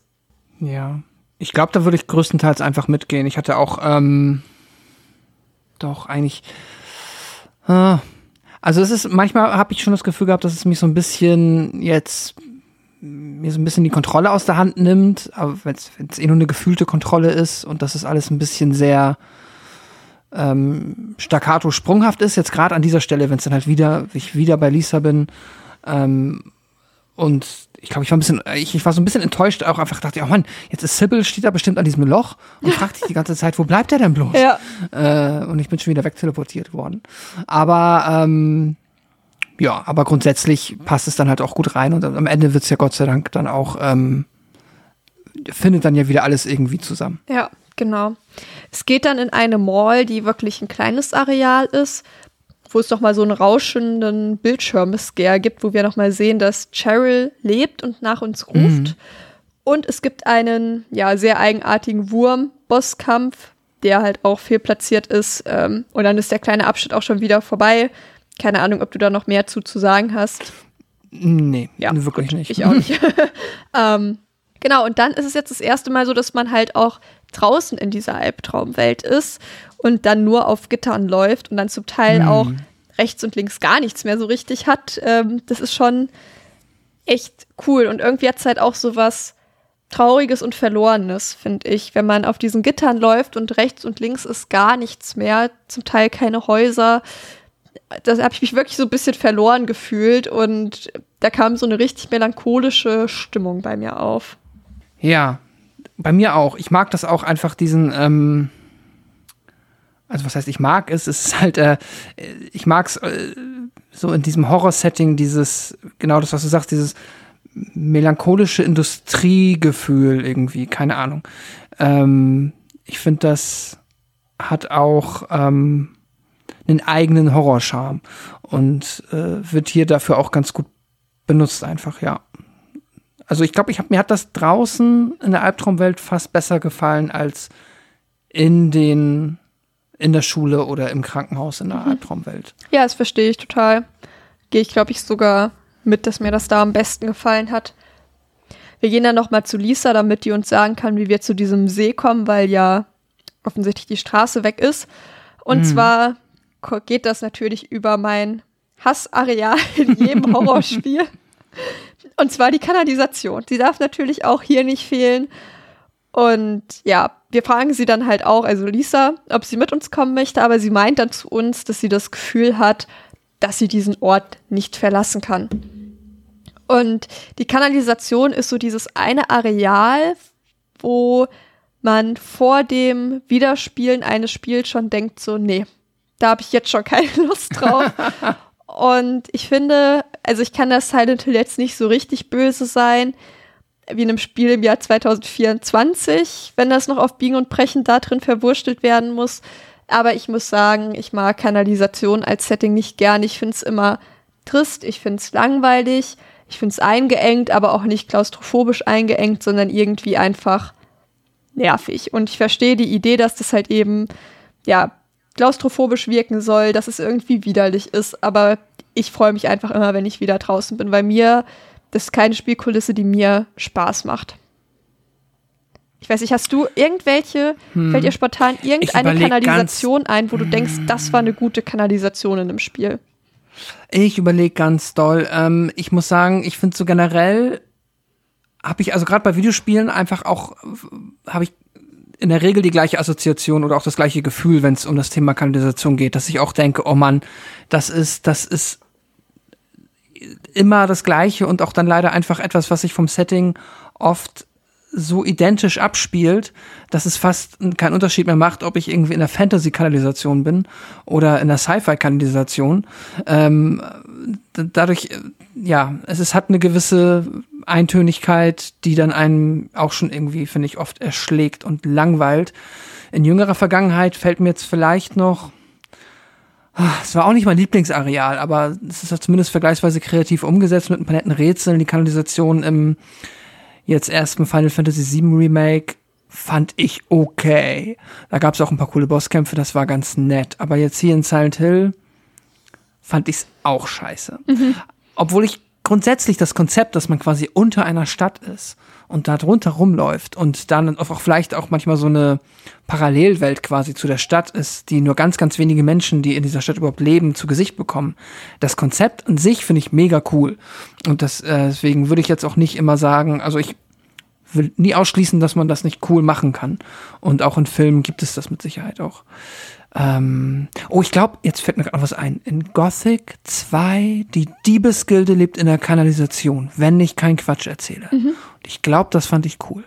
Naja, dahingestellt. ähm, aber hier ist es leider, hier kommt dann, finde ich, auch besonders zum Tragen, ich weiß nicht, wie es dir gegangen ist, dass noch mehr als jetzt in der Schule und in der Kanalisation also hier ist es, die Gegner, die hier auf mich lauern, machen mir erst einmal keine Angst, aber es ist sehr schwer, also an vielen Stellen nicht mit ihnen zu kämpfen und dadurch wird es dann halt, finde ich, nochmal besonders lästig, weil ja. einerseits gibt es in der Kanalisation nicht viel zu tun, außer immer in eine Richtung geradeaus laufen, richtig abbiegen, weiterlaufen und aufgehalten werden von nervigen Gegnern. Und viel Backtracken, weil man dann irgendwie, man muss in die eine Richtung laufen, um Gegenstand zu holen, dann komplett zurücklaufen, um eine Tür aufzumachen und äh, dazwischendurch muss man einfach nur mit dem, ja, nicht, nicht so guten Kampfsystem halt mit den Gegnern interagieren und das fand ich hier schon nervig und ich war sehr froh, als das durch war. Ja, genau. Ich finde, das setzt eben hier noch die Krone der Nervigkeit auf, ist halt einfach echt die Gegner. Also wir haben da so Kakerlaken und dann halt so Flatterviecher auch, die von der Decke hängen und einschlagen und ich finde, die sind ähnlich gemein und nervig wie die fliegenden Teile draußen. Und ja, da ist einfach, das ist nicht stimmig und das ist nicht atmosphärisch für mich, weil es mich viel zu sehr nervt dafür. Aber es ist dann doch, Gott sei Dank, ein verhältnismäßig kleines Areal, wo man dann doch auch, ja, relativ zackig wieder draußen ist im Grunde genommen. Wir kommen jetzt zu einem optionalen Teil, wo es sich ja aus Storygründen anbietet, den zu machen. Und das ist ein Wiedertreffen mit Kaufman. Und zwar gibt es dann eine, also wenn man dann halt aus der Kanalisation wieder draußen, draußen ist, kann man entweder direkt zu dem Ort des Geschehens gehen, wo wir eigentlich hin müssen, oder man schaut sich halt ein bisschen genauer um, was es noch in einem neuen Teil von Silent Hill praktisch gibt, den man vorher noch nicht auf der Karte hatte. Da wird der in der Bar angegriffen und genau, man muss ihn nicht finden, aber es wäre halt schon wichtig. Und dann müssen wir ihn halt retten und er sagt uns dann auch, dass militärische Stützung, Unterstützung unterwegs ist. Und ja, ist dann halt, wie er halt nun mal ist und rauscht einfach wieder ab und wir sind dann erstmal wieder alleine. Und wir finden dann auch noch mal ein Tagebuch zum Thema Drogen von einer Person, die da halt eigentlich nicht mehr involviert sein möchte, aber ja, zu dolle Angst hat, was passiert, wenn sie versucht, die Stadt zu verlassen. Und wir finden auch mehrere Beutel mit Drogen drin. Und wir müssen dann danach noch zu einem Motel gehen. Und da finden wir dann halt noch mehr Infos zu diesem ganzen Drogenkram. Das ist ein Anti-Drogen-Bürgermeister gab, der auf mysteriöse Art und Weise an Herzversagen gestorben ist. Und ja, wir haben ja auch schon gehört, dass bei dem Kult mehrere Leute auf mysteriöse Art und Weise gestorben sind. Und es gibt dann später in dem Bereich ein Motorrad, wo wir dran, ja, rumbasteln, sag ich mal, und da ähm, Benzin rausholen wollen, glaube ich, was auch immer. Und dann kommt Kaufmann und pumpt uns echt ziemlich ordentlich an, was wir dort tun. Und ähm, ja, ist ziemlich frech und sagt uns ziemlich klar, dass wir uns um unseren eigenen Scheiß kümmern sollen.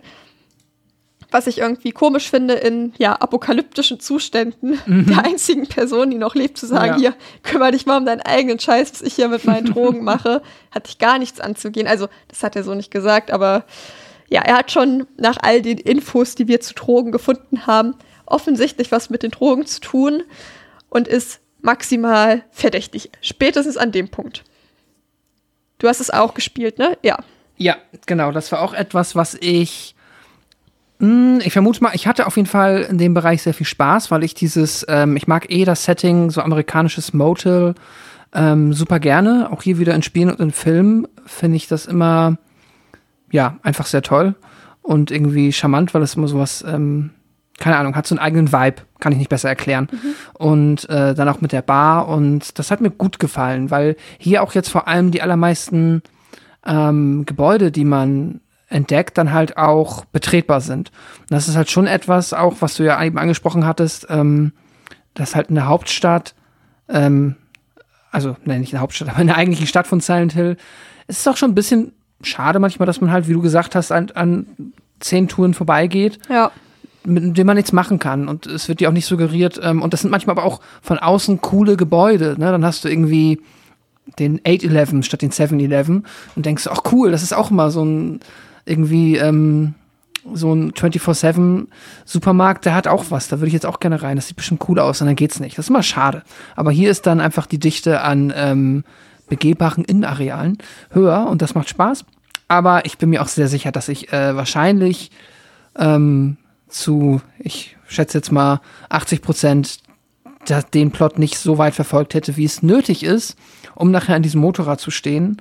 Und ich habe jetzt noch mal, weil ich den Namen von diesem, ähm, von dieser Flüssigkeit, äh, der ist so äh, schräg, dieses Aglaophotis mhm. oder wie das heißt. Das hätte ich nicht gefunden, dass er das, wo er dann irgendwie mit einem schimpft und einem das wieder wegnimmt. Was aber dann super wichtig ist fürs Ende tatsächlich. Ja. Ähm, ja, deswegen, aber nein, das war auch etwas, was ich dann über den Walkthrough, ähm, wo da ein großes rotes Ausrufezeichen ist, dass man das machen muss, wenn man das gute Ende haben möchte. Da muss ich mir jetzt tatsächlich selbst auf die Schulter klopfen. Oh, nicht denn schlecht. Ich habe ähm, beim ersten Playthrough das gefunden, ohne dass ich es gewusst habe und ich habe es fertig gespielt. Ja. Nice. Aber weil ich halt sehr ähm, akribisch, man könnte fast sagen, zwanghaft Umgebung absuche in Videospielen. und entsprechend ist mir das nicht durch die Lappen gegangen. ähm, ich glaube aber, gerade bei einem Spiel, was vorher überhaupt gar keine Nebenmission hatte, ja. dass man sich dann jetzt nicht denkt, okay, jetzt in der zweiten Hälfte werden sie ja wohl kaum damit anfangen, dass ich mich hier oder halt eben auch angesichts der Tatsache, dass man im ersten Teil von Silent Hill in kein Geschäft im Grunde genommen einfach so gehen kann, dass man jetzt auf einmal fast alles betreten kann. Das ist jetzt auch ein bisschen spät eingeführt. Wenn das immer mal wieder ja. funktioniert hätte, hätte man, glaube ich, das auch von alleine auf jeden Fall abgesucht in den allermeisten Fällen. Aber hier ja. Ist es ja eigentlich fast eher verwunderlich, dass sie damit jetzt so spät nochmal um die Ecke kommen, ähm, die Geschäfte begehbar zu machen und halt noch so einen wichtigen Nebenplot einzuführen, der optional ist. Ja, ja, und vor allem, du hast ja halt auch einfach keine visuellen Anzeichen, dass es, ähm, es wird ja nicht, ich meine, gut, du hast auf der Karte, glaube ich, die sind in lila markiert schon die irgendwie interessanteren Lokationen, aber die sind auch nicht alle begehbar, wenn ich mich jetzt nicht irre. Und entsprechend, ähm, ja, hätte es da vielleicht noch, ich weiß nicht, ob es irgendwie geholfen hätte, wenn das noch irgendwo auf der Karte vielleicht noch mal sichtbarer gemacht wurde, dass man dann das hier ja Points of Interest sind. Ich weiß es nicht, aber hm. ja, aber ja. Äh, großen Respekt äh, hätte ich. Ich glaube, ich wie gesagt, ich kann es jetzt nie wieder ähm, herausfinden, was passiert wäre, aber ich glaube nicht, dass ich das gemacht hätte. Ja. Ähm, ist auch, glaube ich, nicht verkehrt, es nicht zu machen, weil, wie gesagt, das spricht eigentlich eher für einen etwas zwanghaften Spielstil, wenn man es findet. genau, aber weiter geht's. Wir sind auf dem Weg zum See und treffen da mal wieder auf Sybil. Haben wir ja lange nicht mehr gesehen. Und die hat tatsächlich, spricht dann das an, was du eben gesagt hast. Die hat sich nämlich gefragt, wo wir bleiben. Bedeutet, äh, man kann daraus schließen, dass wenn Sybil real ist, dann ist es wirklich, dass wir durch die Ohnmacht den Ort wechseln können. Weil mhm. wir waren dann auf einmal weg, ohne dass uns jemand weggebracht hat. Also wie gesagt, gegeben der Annahme, dass Sybil real ist, können wir uns teleportieren. Tut jetzt auch nicht viel zur Story, aber um das so ein bisschen mal aufzudröseln. Dann kommt mal wieder Dahlia, nachdem sie uns gesagt hat, dass sie sich nicht mehr um uns kümmert, kümmert sie sich jetzt doch noch um uns. Und ja, haut wieder Sachen raus, die ein bisschen konfus sind.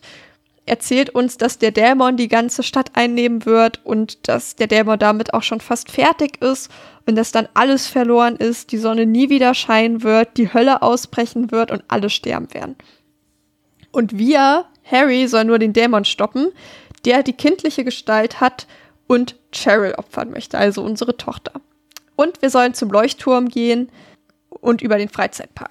Und Harry, das fand ich halt auch lustig, hat dann so dreimal gefragt, was er jetzt eigentlich genau machen soll, weil das ja schon auch so ist, so, ja, okay, du, sag, du sagst mir, ich soll einen Dämon besiegen, aber wie zur Hölle besiege ich denn einen Dämon? Ich wüsste es jetzt auch nicht, wenn mir das jemand auftragen würde.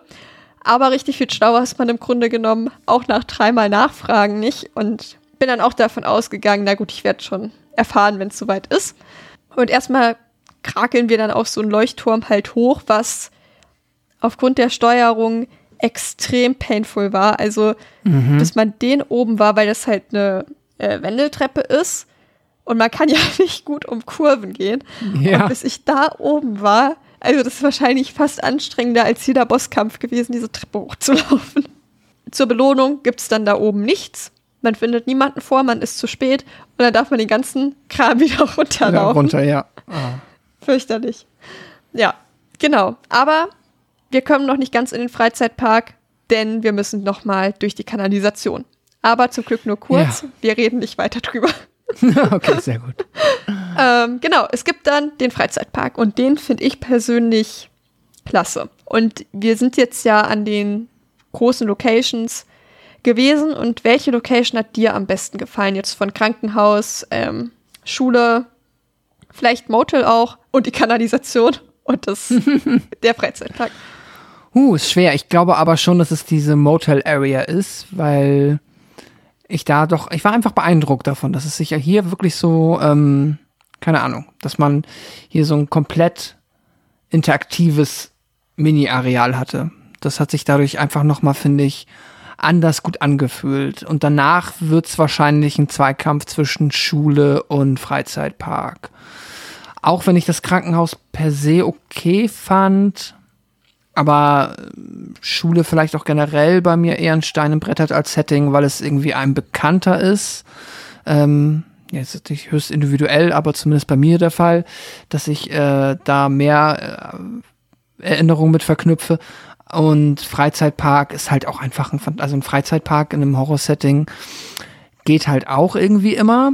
Und auch gerade hier mit dem Nebel und allem und auch dieser, dass man, ich glaube, man hat auch keine Karte im Freizeitpark, richtig, oder? Genau, man hat keine Karte.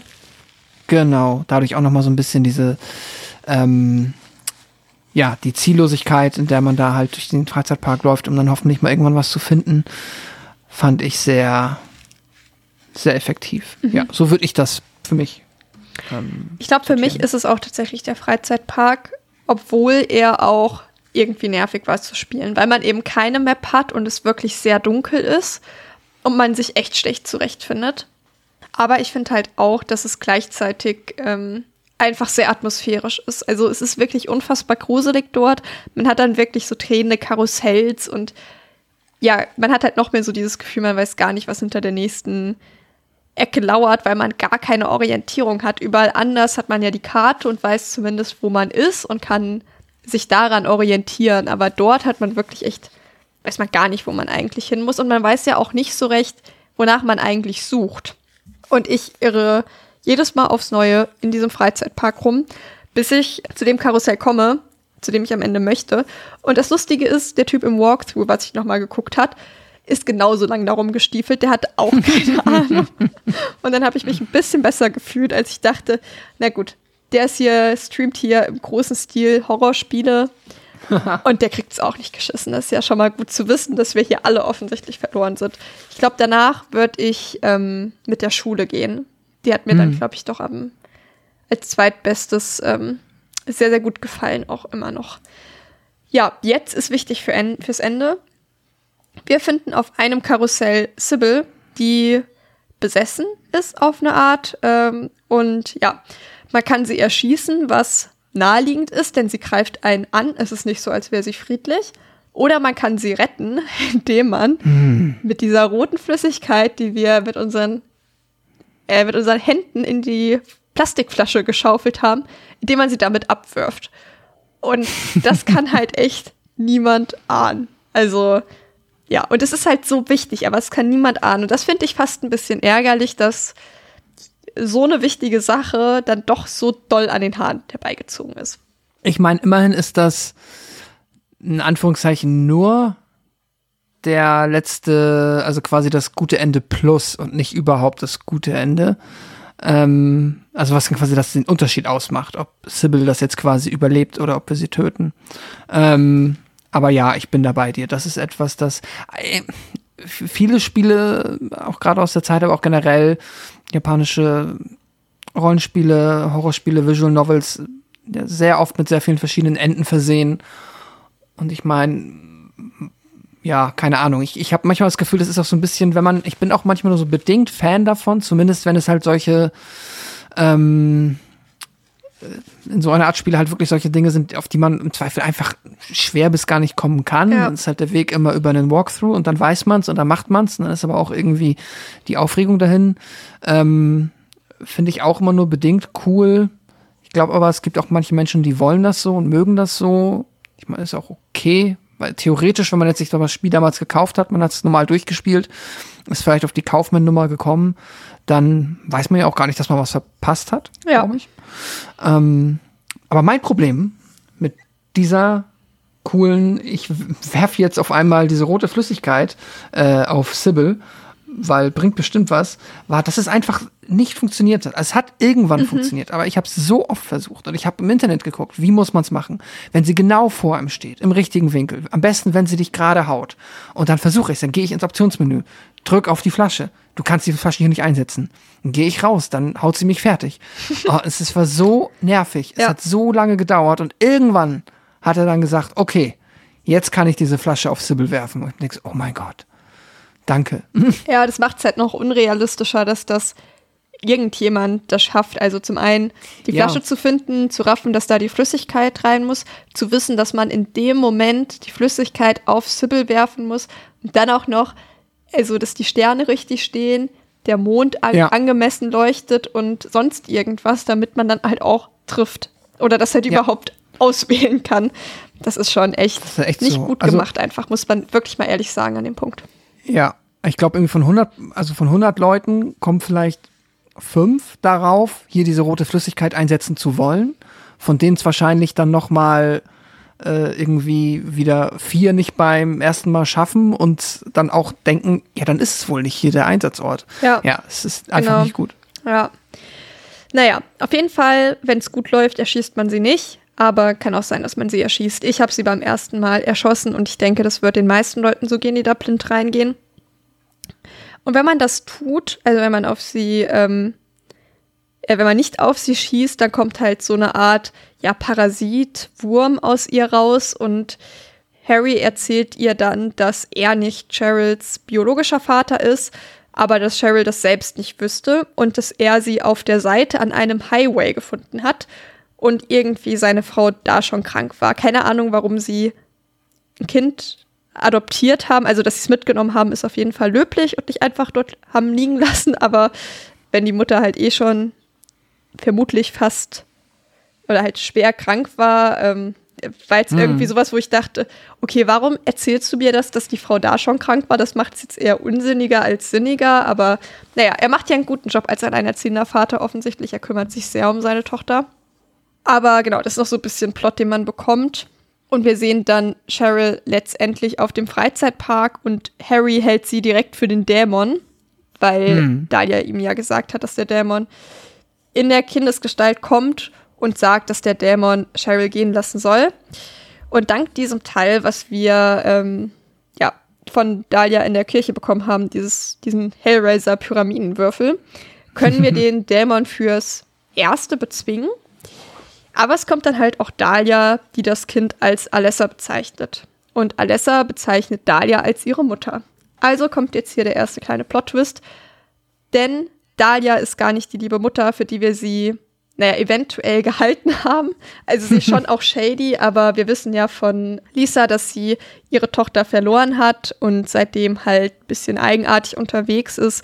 Und das ist ja schon eher ein Schicksal, wo man denkt, ach ja, die ist bestimmt traurig, dass ihre Tochter tot ist. Ähm, aber sie bezeichnet dann Alessa mehr oder weniger als Rotzgöre und sagt, dass ähm, ja, sie dumm war zu denken, dass Alessa ihrem Fluch ähm, nicht entkommen könnte wieder alles ein bisschen dubios, aber im Grunde genommen ist die Geschichte, ja, Alessa ist Dalias Kind. Wir halten ähm, sie für Cheryl und Dalia ist nicht so eine gute Mutter und sie hat uns benutzt, um Alessa zu finden. Und dann, ja, teleportieren wir uns einfach wieder weg, wie das immer so ist in interessanten Situationen und wachen mal wieder bei Lisa auf die uns dann erzählt, dass sie jetzt doch im Keller gewesen ist und dass sie das Gefühl hatte, dass sie dort schon mal war und dass dort etwas ja sehr Schlimmes passiert sein muss. Und wenn man jetzt speichern möchte, wird der Ort halt auch als Nowhere bezeichnet. Mhm. Entsprechend glaube ich, es gibt keine richtig konsistente Bezeichnung für diese andere Welt. Aber ja. Naja, wir gehen dann auf jeden Fall auch wieder in den Keller und da sind dann Teile vom Krankenhaus. Man ist aber auch kurz noch mal in einem Klassenzimmer zum Beispiel. Also es ist dann wirklich so ein ganz wilder Mix und es, ja, das Nowhere passt eigentlich gut, weil es gibt keine sinnvolle Beschreibung für den Ort, an dem man da ist, weil es so ein Mix aus, ja, allem irgendwie ist. Genau, und gegen Ende des Spiels hauen sie einem dann halt noch mal, finde ich, gemeine Rätsel um die Ohren. Und ja, die Speerspitze ist da für mich diese Sternzeichengeschichte. es gibt noch ein paar andere, aber ähm, ich glaube, dass die, die für uns beide am nervigsten waren, haben wir jetzt beleuchtet. Oder möchtest du jetzt noch zu irgendeinem Rätsel? Ah, ich muss gerade überlegen. Was? Nee, ich glaube nicht. Ich glaube, das Einzige, was ich hier ein bisschen anstrengend fand, war auch hier dann oft das Backtracking und äh, generell die Navigation, weil man hier auch ohne Karte dann immer sich irgendwann ja. Äh, es gibt ja schon relativ viele Korridore mit vielen Türen. Oh, es ist ein bisschen ähm, mühselig, sich dann immer an den richtigen Raum und den Ort zu erinnern, wo man der Meinung ist, jetzt das den neuen Gegenstand einsetzen zu können, den man gerade gefunden hat. Aber also das ist eher so das drüberliegende ja. Schieberätsel, das mich ein bisschen genervt hat, ja. Aber das ansonsten eigentlich nichts. Mhm. Dann kommen wir mal zur vermutlich für viele Leute zur traurigsten Szene im ganzen Spiel. Ich weiß nicht, wie du dich damit gefühlt hast. Auf jeden Fall treffen wir nochmal auf Lisa und jetzt kommt halt auch wirklich sehr traurige Musik, eher so Ambient Sounds mit so ein bisschen Klavier, dass man schon ahnt, okay, hier passiert nichts Gutes. Und sie sagt uns halt, dass sie eigentlich auch schon tot ist und es halt nur nicht bemerkt hat. Und sie will halt, dass wir sie retten und sie will uns umarmen, aber Harry stößt sie einfach weg. Was ich gemein fand. also wahrscheinlich vernünftig, aber trotzdem gemein in dem Moment. Das war so der, ja, der eine Moment, wo ich auch dachte so, ah, Blödmann. Ja. so. Nimm sie doch noch mal kurz in den Arm. Zumindest kurz, ja. ne? Ja, und dann kommt vermutlich die beste und traurigste Cutscene mit richtig schönem Gitarren, Gitarren, Gitarrensound drunter da läuft ihr das Blut das Gesicht runter und sie läuft auf uns zu. Und die Cutscene ist halt nur ziemlich kurz, aber sieht trotzdem fantastisch aus. Und die wollte ich jetzt gern beispielhaft nutzen, um noch mal ein bisschen über die Cutscenes allgemein zu reden und wie besonders die für diese Zeit sind. Und da ist halt eine Person für alle Cutscenes zuständig und ich finde, ähm, also der Name ist ähm, Takayoshi Sato und der hat da wohl 2000 Stunden in die Cutscenes gesteckt und hat die halt ganz alleine gemacht. Und das war halt so eine Umbruchszeit, ähm, wo das halt eine Neuheit war, dass man wirklich 3D-Cutscenes komplett hat, wo halt viele Leute auch noch gar nicht wussten, wie das überhaupt funktioniert und dass da wirklich ein großer Umbruch gerade in der Spieleentwicklung war. Und er hat sich das halt mehr oder weniger selbst drauf geschafft und hat da halt echt durch die Bank weg richtig schöne Cutscenes gemacht. Und ich hätte mir auch gewünscht, es gäbe mehr davon. Gleichzeitig, wenn man sich jetzt halt eben anhört, wie viel Zeit da schon reingeflossen ist, kann man sich halt vorstellen, woran es gehangen hat, dass es nicht noch mehr gibt. Aber ich glaube, die sind auch wirklich ähm, ja noch ein weiterer Grund, warum das Spiel auch gerade in der Zeit so besonders war. Ich denke auch. Also, ähm, das überhaupt auch, also alleine die Vorstellung, dass das halt ein armer Mensch, der ja auch, glaube ich, sich das irgendwie mehr oder weniger selber beigebracht hat und dann, dass der dann da über Jahre einfach die 2000 Stunden da reinsteckt, diese Zwischensequenzen zu animieren, dass das keine Teamarbeit ist oder dass man da auch, also dass sowas möglich ist, ist, ähm, ja, zeigt auch mal wieder so ein bisschen, ähm, vielleicht wie, natürlich jetzt nicht allübergreifend, aber wie äh, generell privilegiert man auch in Deutschland ist, was jetzt so vielleicht Arbeitsrecht und solche Sachen angeht und ja. äh, Arbeits ich will immer nicht Arbeitsrecht sagen, weil das immer so ein bisschen schwierig ist, ne? Das ist immer auch gelebtes Recht, aber ich meine Arbeitskultur vor allem. Mhm. Ähm, das ist halt, äh, ich meine, klar, Crunch in der Videogame-Industrie ist ein äh, internationales Phänomen, aber ja, gerade aus dem japanischen Bereich hat man da auch nochmal viele Geschichten, die sehr extrem daherkommen. Das klingt so ein bisschen wie eine, auch eine, die man wahrscheinlich dann sehr gut verromantisieren kann. Ich weiß nicht, wie die Person selber jetzt damit lebt oder zu dem Zeitpunkt damit gelebt hat. Nichtsdestotrotz ist es am Ende des Tages ja ein höchst beeindruckendes, ähm, eine höchst beeindruckende Leistung. Äh, und ja, immerhin wenn es dann ein Trost ist oder vielleicht auch einfach, war es ja auch voll okay und dann einfach nur eine weitere Belohnung, dass äh, ja dann das Spiel so erfolgreich geworden ist und dass man dann einfach mal sagen kann, äh, was ja auch eigentlich nie der Fall ist, denke ich mal, dass man sagt, ja, so übrigens all die Cutscenes, die du siehst in dem Spiel, die habe alle ich gemacht. Hm. Komplett. Alleine. Ja, war eine gute Zeit. So, das ist ja irgendwie auch etwas, wo man jetzt, glaube ich, als 3D-Animator äh, nicht so oft sagen kann, äh, irgendwie, ja, keine Ahnung, äh, die, das habe alles ich allein gemacht. So, das ist ja in der Regel eine große Teamarbeit. Deswegen, ja, ja. kurios. Ja, vor allem halt eben auch zu sagen, ich habe das alles allein gemacht und das ist eigentlich Pionierarbeit, die ich hier geleistet ja. habe. Also, das ist schon echt, ja, Wahnsinn, wenn man sich da so reinversetzt, was das für ein Schritt war in so einem kleinen Horrorspiel, sag ich mal, was die hier auf die Beine gestellt haben auf einer technischen Ebene. Also nicht nur, dass das Spiel halt ähm, atmosphärisch stark ist, sondern halt auch auf einer technischen Ebene viele Sachen, also halt alles aus der PlayStation rausholt, was man zu dem Zeitpunkt wahrscheinlich, zu dem Zeitpunkt und mit dem Wissen aus dem Teil rausholen konnte. Das ist schon sehr beeindruckend. Ja. Aber zurück zu Lisa.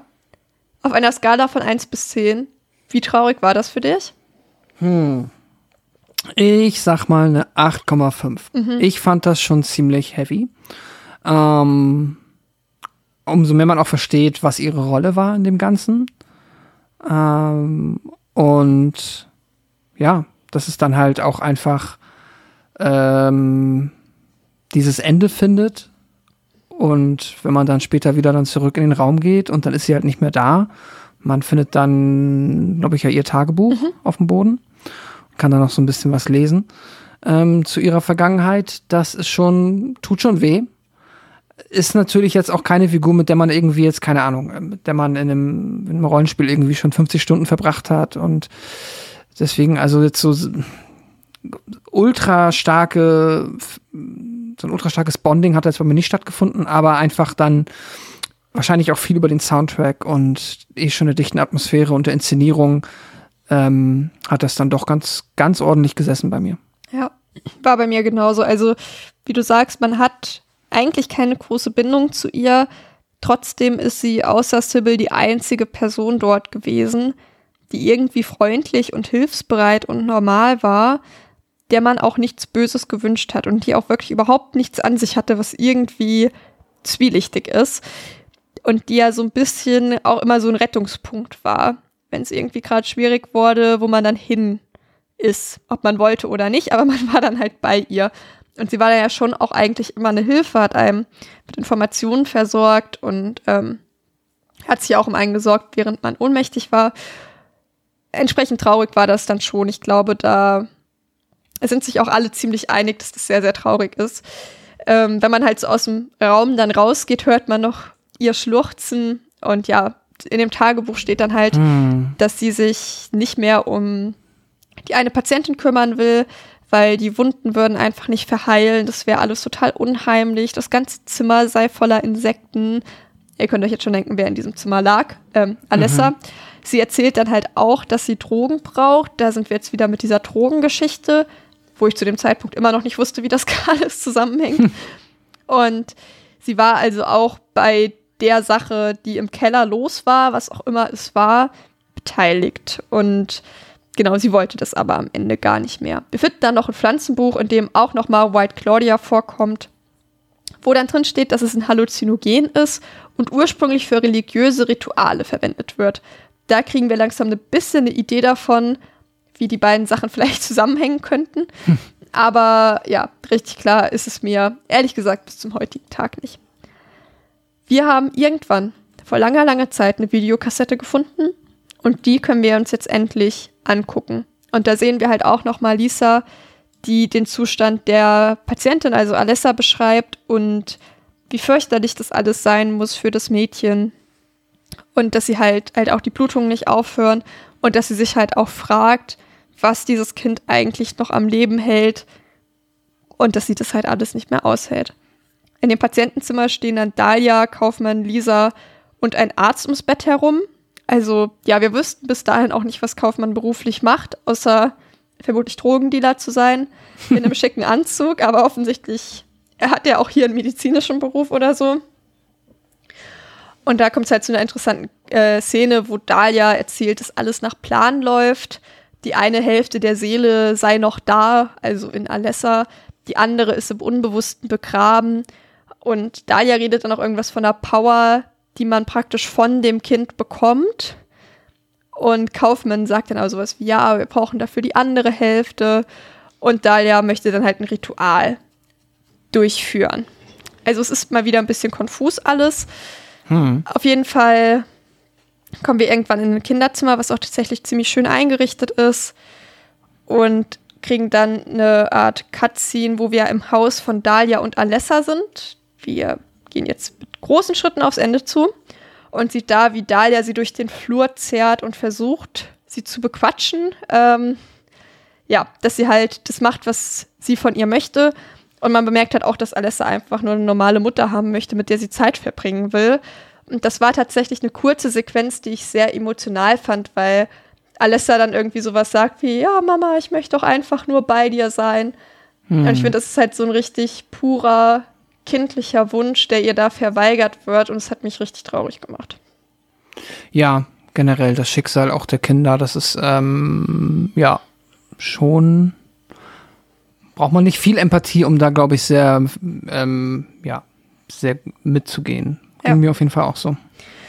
Jetzt fällt Dalia dann irgendwie auf, dass sie ja auch selbst irgendwie ein höheres Wesen gebären kann und ähm, genau, wenn wir jetzt vom besten Ende ausgehen, wir kommen jetzt praktisch in die Bosskampf-Arena, sag ich mal, ähm, dann ist am Start Sybil, Dahlia und Alessa. Also Alessa ist im Grunde genommen eine mumifizierte Leiche in einem Rollstuhl. Mhm. Und Cheryl und ja, das ist ähnlich zum Film. Cheryl ist die gute Seite von Alessa, weswegen Cheryl aus Dahlias Sicht sterben muss, damit ähm, die volle Power von Alessa entfaltet werden kann, weil die kann nur entfaltet werden, wenn beide Hälften tot sind. Und Alessa hat praktisch die gute Hälfte abgespalten und in ein neues Kind projiziert, was Harry dann gefunden hat. Und Alessa hat halt sieben Jahre lang schwerste Qualen durchmachen müssen. Wir haben es ja von Lisa gehört.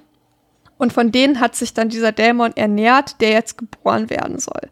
Und laut Dahlia kommen dann alle Leute ins Paradies und ihre Tochter wird praktisch die Mutter von Gott sein, was ja wirklich schon ein bisschen drüber ist.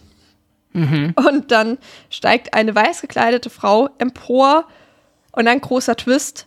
Wenn man, Kaufmann, die Kaufmann platt gespielt hat, kommt der und erschießt Dahlia einfach. Was irgendwie cool ist, weil mit dem habe ich nicht mehr nicht, schmeißt der jetzt nicht diese rote Flüssigkeit auf sie? Diese andere, also diese Flasche? Ja, aber er schießt sie auch am Ende. Ah, Also ich glaube, das okay, ist okay, das, was okay. sie am Ende umbringt. Ah, okay. Der fühlt sich halt benutzt von Dahlia, weil die ihn jetzt ja nicht dabei haben möchte. Und das fällt sein Ego, glaube ich, nicht so gut aus, dass er jetzt eigentlich nichts mehr zu melden hat. Und er hat dann eben diese Aklophotis, heißt das so? Ja. Flüssigkeit dabei und wirft die dann halt auf den Dämon. Ach, so rum. Genau. Ja. Und er schießt Dahlia. Und dann wird ein riesiges braunes Flatterviech mit Brüsten aus dem Dämon. Und der Dämon grillt Dahlia dann im Grunde genommen. Und das ist unser Bosskampf. Und ich habe gehört, dass der einfach stirbt, also unser Dämon, wenn man keine Munition dabei hat. Das ist super spannend, weil das ist eine Frage, die ich jetzt, ich habe es nicht recherchiert und ich habe es mir die ganze Zeit die Frage gestellt, kann ich mich in einen, weil ich habe den Bosskampf gespielt, ich hatte ausreichend Munition dabei. Ich überlege gerade, vielleicht habe ich auch noch meine Munition verbraucht und dann war er tot. Aber ähm, ja, ich habe einfach nur mich dahingestellt und immer geschossen, geschossen, geschossen. Ich habe gelernt, wenn er mich einmal angreift, muss ich sofort heilen, aber dann ist auch okay. Und dann war es einfach nur, habe ich genug Heil-Items, um mich oft genug zu heilen und dann schieße ich einfach und irgendwann war er tot. Ich musste mich nicht einmal bewegen, ich musste nur da stehen und schießen. Ja. Ähm, aber super interessant, dass das, ich meine, das ist natürlich ein, eigentlich ein krasser Design-Fehler. So, Ja. also im Bosskampf quasi zu skippen, weil man keine eigenen Gegenstände mehr dabei hat, um den zu begehen, ist natürlich halt nicht gut. Naja. Ja, man hätte ja auch irgendwie zumindest ins Areal die Anzahl an Schüssen legen können, die Ja, äh, Minimum gebraucht werden, um das Teil platt zu machen. Aber ist irgendwie auch ganz cool, wie man das dann umgehen kann, wenn man es weiß. Aber normalerweise spart man ja seine Munition, wenn man aufs Ende zugeht. Und wer traut sich ohne Munition in so einen Bosskampf zu gehen? Also ich Ja. frage mich auch, wer. Okay, wahrscheinlich irgendjemand, der die Mission hatte, das komplette Spiel mit Nahkampfwaffe zu spielen, dem ist es wahrscheinlich dann irgendwann gedämmert. Aber ja, genau. Ich fand auch den Bosskampf einfach total wack, ehrlich gesagt, weil auch hier, er gibt zumindest jetzt von der Story her ein bisschen Sinn, aber hm, hätte ich jetzt trotzdem auch nicht gebraucht. Er ist halt wieder, wir können halt immer noch nicht mehr, das Schießen ist auch immer noch langweilig, das macht überhaupt gar keinen Spaß, darauf zu schießen und hätte man einfach nicht gebraucht. hast du beide, ja, du hast ja wahrscheinlich beide Bosskämpfe mal gemacht, oder? Was meinst du jetzt? Ähm, in dem nicht guten Ende, da kommt doch, kämpft man dann, glaube ich, doch nicht gegen das Flatterviech, oder? Ähm, das weiß ich gerade tatsächlich gar nicht. Ich habe nur gutes Ende und gutes Ende plus gespielt. Ah, okay, okay, okay. Und ich habe mir nur die Ergebnisse von den jeweiligen Enden aufgeschrieben und nicht gegen wen man Alles dann. gut. Ich war der Meinung, ähm, dass man dann noch, ähm, ich habe es, glaube ich, gelesen, dass man dann gegen halt nicht das Flattervieh, sondern halt gegen, ähm, Also Alyssa und Cheryl kämpft. genau. Ja, genau, ja, doch, doch, genau so ist es. Ich wusste gerade nicht, ähm, ob die sich dann noch mal auch zu so einem Flatterviech vereinen oder nicht, aber ja, genau so habe ich es auch aufgeschrieben, ja. Nee, ich habe jetzt auch nur den Bosskampf gespielt, aber ich glaube nicht, dass es sich im anderen Fall viel genommen hätte. Was hier nochmal interessant zu sagen ist zum Sound, da habe ich ähm, gelesen, dass zum Teil der Sound von so einem Zahnarzt-Bohrer-Ding eingesetzt wird, deswegen ist es da auch sehr unangenehm. Und ich finde, ja, wir haben ja schon häufiger als gesagt, das Sounddesign ist einfach richtig klasse. Und Ja. das ist, glaube ich, nochmal ein gutes Beispiel dafür, dass man sich vorstellen kann, wie unangenehm der Sound da an manchen Ecken ist. Weil jeder, der schon mal beim Zahnarzt war, dürfte dieses Geräusch kennen und möchte das nicht in Ja. seiner Freizeit um sich drum herum haben. Definitiv. Der Dämon gibt uns dann ein neues Baby, also nachdem wir ihn dann besiegt haben. Und um uns herum fängt dann alles an zu brennen. Lisa kommt dann auch noch mal kurz vor und reißt Kaufmann mit in den Abgrund und wir und Sybil entkommen mit dem Baby. Und ja, wie gefällt dir so der, ich, das ist jetzt ja so der, der Lore-Abschluss, sag ich mal. Ähm, wie gefällt der dir allgemein und so die Story? Und wie viel hast du davon verstanden von der Story? ähm, ich habe am Ende, glaube ich, jetzt, also ich habe natürlich später mich jetzt nochmal eingelesen und auch nochmal irgendwie Zusammenfassungen geguckt dazu. Ähm, ich habe das dann schon, also ich habe es nicht so ganz verstanden. Ich habe verstanden, dass auf jeden Fall Alessa ähm, ja von Dahlia da gequält wurde und dass Cheryl ihre andere Hälfte ist. Ich habe nicht so ganz gecheckt, wie, aber ich glaube, das ist auch nicht erklärt. Sonst korrigiere mich gerne, wie Alessa jetzt quasi dieses Baby da hin erzeugt hat. Ich glaube, das war dann einfach da. Ja. So. Ja. Und das lag dann einfach da rum als Baby. So. Und dann wurde es gefunden. ähm, das war so ein bisschen, okay, nehme ich einfach mal so hin. Und das mit dem ganzen, äh, mit dem Kult habe ich ist, glaube ich, so ein bisschen an mir vorbeigegangen. Das habe ich dann erst im Nachhinein richtig verstanden. Ich habe auch noch im Nachhinein ein bisschen was über die Beziehung von Kaufmann und Lisa gelesen. Das ging, glaube ich, auch, ist auch über mir geflogen während des ersten Mal Durchspielens. Und sonst hat mich, glaube ich, hauptsächlich noch verwirrt, wo jetzt dieses, also warum wir jetzt quasi ein neues Baby bekommen. Und ist das quasi jetzt nochmal Alessa und Dahlia äh, und Cheryl in Resettet. Also mhm. bekommen wir jetzt quasi einfach den Menschen noch mal von neu und können oder ist das ein Ersatz? Ja, es ist echt konfus und es bleibt auch äh, vieles einfach unklar. Also ich habe das jetzt so verstanden, es ist aber glaube ich auch eher eine Interpretation als ein Fakt, dass ähm, das eine Art der Dankbarkeit ist von Alessa dass wir ein guter Typ sind und dass sie uns dann unser Baby wiedergibt. Zwar ein neues, aber ja, besser als nichts, ne? Also ja. besser als ohne Kind rauszugehen. Und ähm, das, weil dieser Dämon, der wollte sie ja eigentlich gar nicht sein. So hätte ich das verstanden. Und weil wir mhm. geholfen haben, sie zu befreien und sie wieder ganz zu machen, im Grunde genommen, äh, dass sie dann uns das als Geschenk gibt. So würde ich das jetzt interpretieren. Aber es wird auch so konkret tatsächlich nicht gesagt. Und ja, dann dieser ganze Drogensapp-Plot, den hätte ich persönlich nicht gebraucht. Und ich verstehe, warum sie ihn aus dem Film rausgelassen haben, weil er einfach wenig Sinn ergibt und nichts zur ganzen mhm. Sache tut. Also ja, es gibt irgendwie noch mal einen düsteren Beigeschmack zu wissen, dass irgendwie Lisa vermutlich mit, also durch eine Drogensucht dazu gezwungen wurde, oder das heißt gezwungen wurde, ähm, also so rein manipuliert wurde, halt genau, sich um Alessa zu kümmern. Ne? Genau, und dafür halt mit den entsprechenden Drogen versorgt wurde. Und das ist halt ja schon höchstgradig manipulativ und böse einfach. Ja. Aber ähm, ja, es hätte auch irgendwie einen anderen Weg geben können, weil dann doch auch viel mit diesem ganzen Kultgelaber von Dahlia, was man nicht versteht, was man halt auch beim achten Mal spielen noch nicht versteht, weil es nicht aufgelöst wird, weil es keine Rolle spielt. Ich glaube, mir hätte es besser gefallen, die Drogen gut sein zu lassen und vielleicht den Kult ein bisschen auszubauen. Hm. Das kann ich mir vorstellen, es hätte mir besser gefallen und dass da dann halt so ein bisschen mehr Klarheit vielleicht gewesen wäre. Prinzipiell finde ich es jetzt auch nicht super schlimm, dass, dass viele Sachen so ein bisschen vage sind. Aber ich habe tatsächlich die Hypothese, dass ich beim ersten Mal spielen keine Ahnung gehabt hätte, worum es gegangen wäre auch das mit den beiden Hälften von Alessa und Cheryl, wenn ich nicht den Film vorher gesehen hätte. Ich glaube, ich hätte nichts verstanden, ehrlich gesagt. Hm. Ah, das ist äh, ja ein Experiment, das wir beide nicht mehr machen können. Ja, leider nicht. Aber ja, es ist so, dass ich schon auch glücklich drüber war, dass ich das gewusst habe, dass es irgendwie darum geht, dass es eigentlich mal das gleiche Kind war.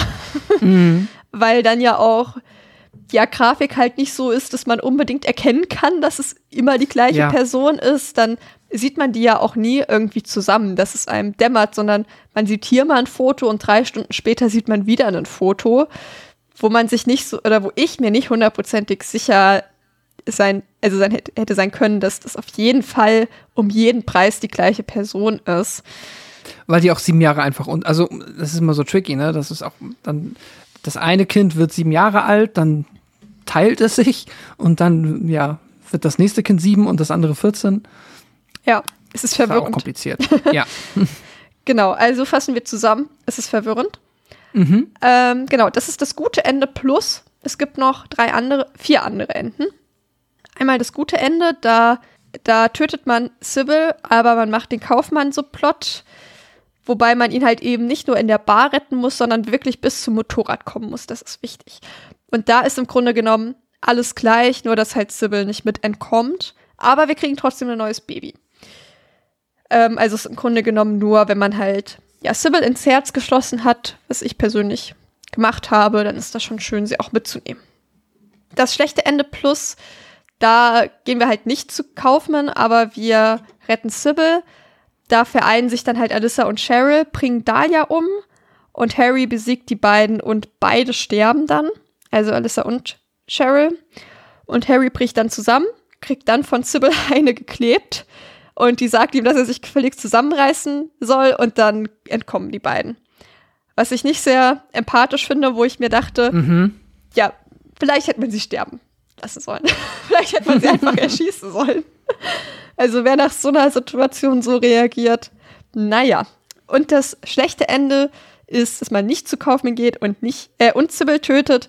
Und da vereinen sich Alyssa und Cheryl, wir töten sie, Harry bricht zusammen und danach sieht man ihn in seinem Auto sitzen, denn er hat den Autounfall nicht überlebt. Also es ist in irgendeiner Form ein Albtraum, kurz bevor er gestorben ist oder so. Oder die, die Nachwelt oder keine Ahnung. Das ist eher eine philosophische Frage, was das zu bedeuten hat. Welches findest du am besten? Mm, Ich glaube, ganz langweilig tatsächlich das beste Ende. Einfach nur, weil ähm, es halt gleichzeitig noch so ein bisschen so einen neuen, neuen Anfang ähm, ähm, impliziert und halt auch ein bisschen hoffnungsvoller ist. Und ich finde es auch ein bisschen heftig, dass man quasi, wenn man das Spiel, ich sage es nochmal in Anführungszeichen, normal ist, spielt, dass man dann direkt äh, in ein schlechtes Ende geführt wird, einfach nur weil man dieses Motorrad dann da nicht bis zum Ende untersucht hat. Ähm, das ist auch schon irgendwie, äh, ja, recht streng. Aber doch, ich denke, das finde ich am besten. Es ist ja auch, ähm, nehme ich mal an, das Kanonende, nicht Genau, wahr? Also, Ja.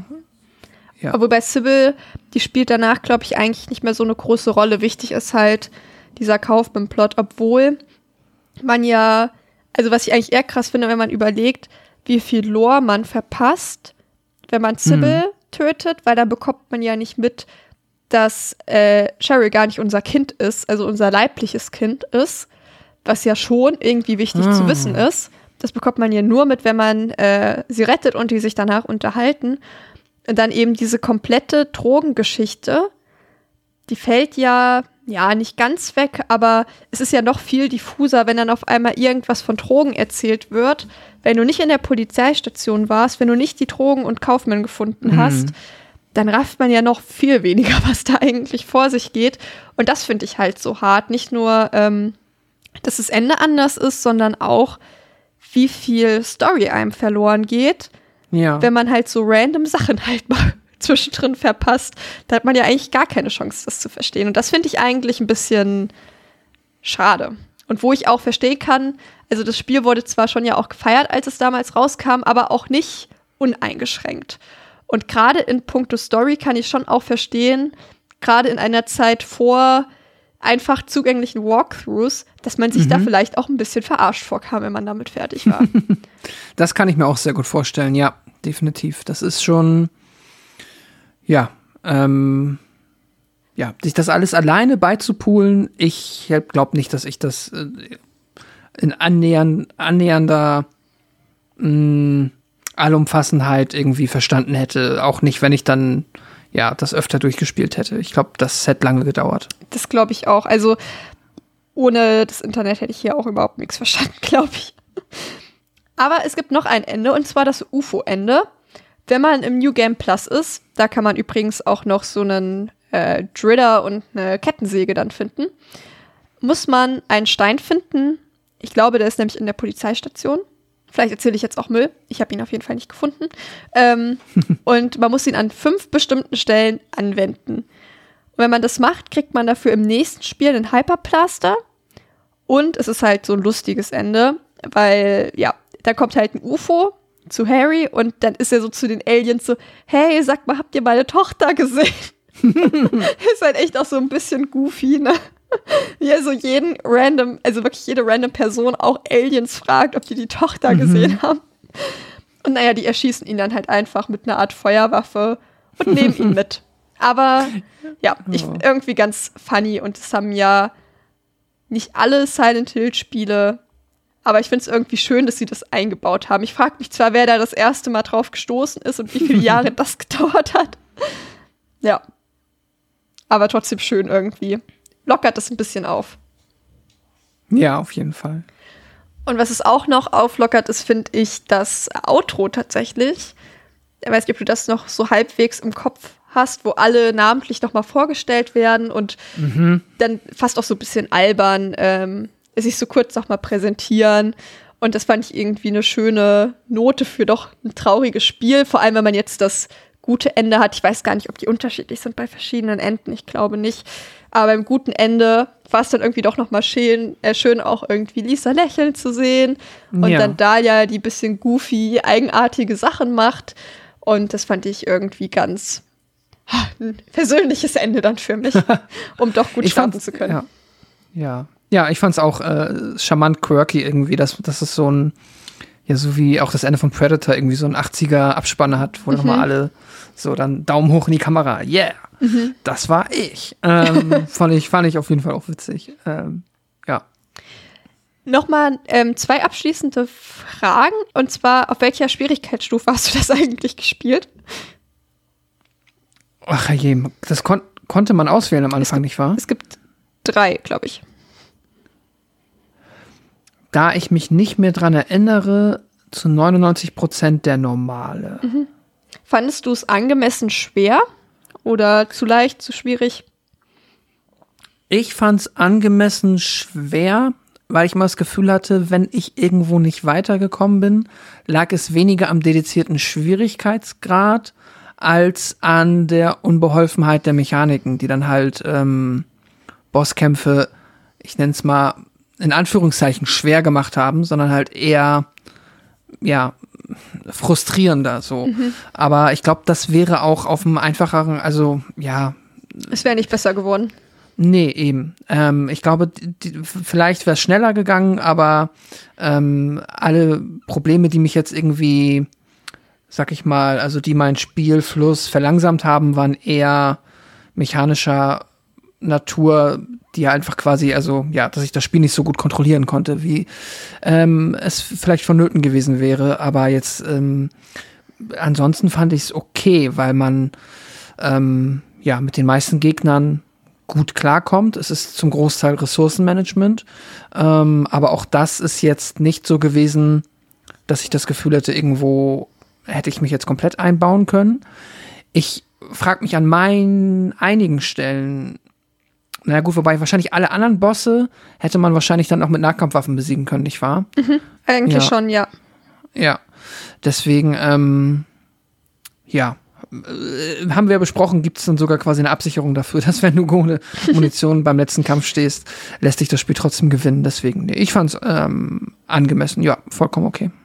Ja, ich ähm, hab tatsächlich erst New Game Plus gespielt und hab's dann nochmal neu angefangen auf leicht, weil irgendwie ähm, äh, ruiniert mir das ein bisschen das Spiel, wenn ich zu viel Zeit mit den Gegnern zubringen muss und dachte mir, mhm. ich profitiere auch, also es macht mir, es macht nicht mehr Spaß, weil ich mehr Kugeln dann versenken muss, was halt die einzige mhm. Konsequenz von einem schwereren Spiel ist, im Grunde genommen.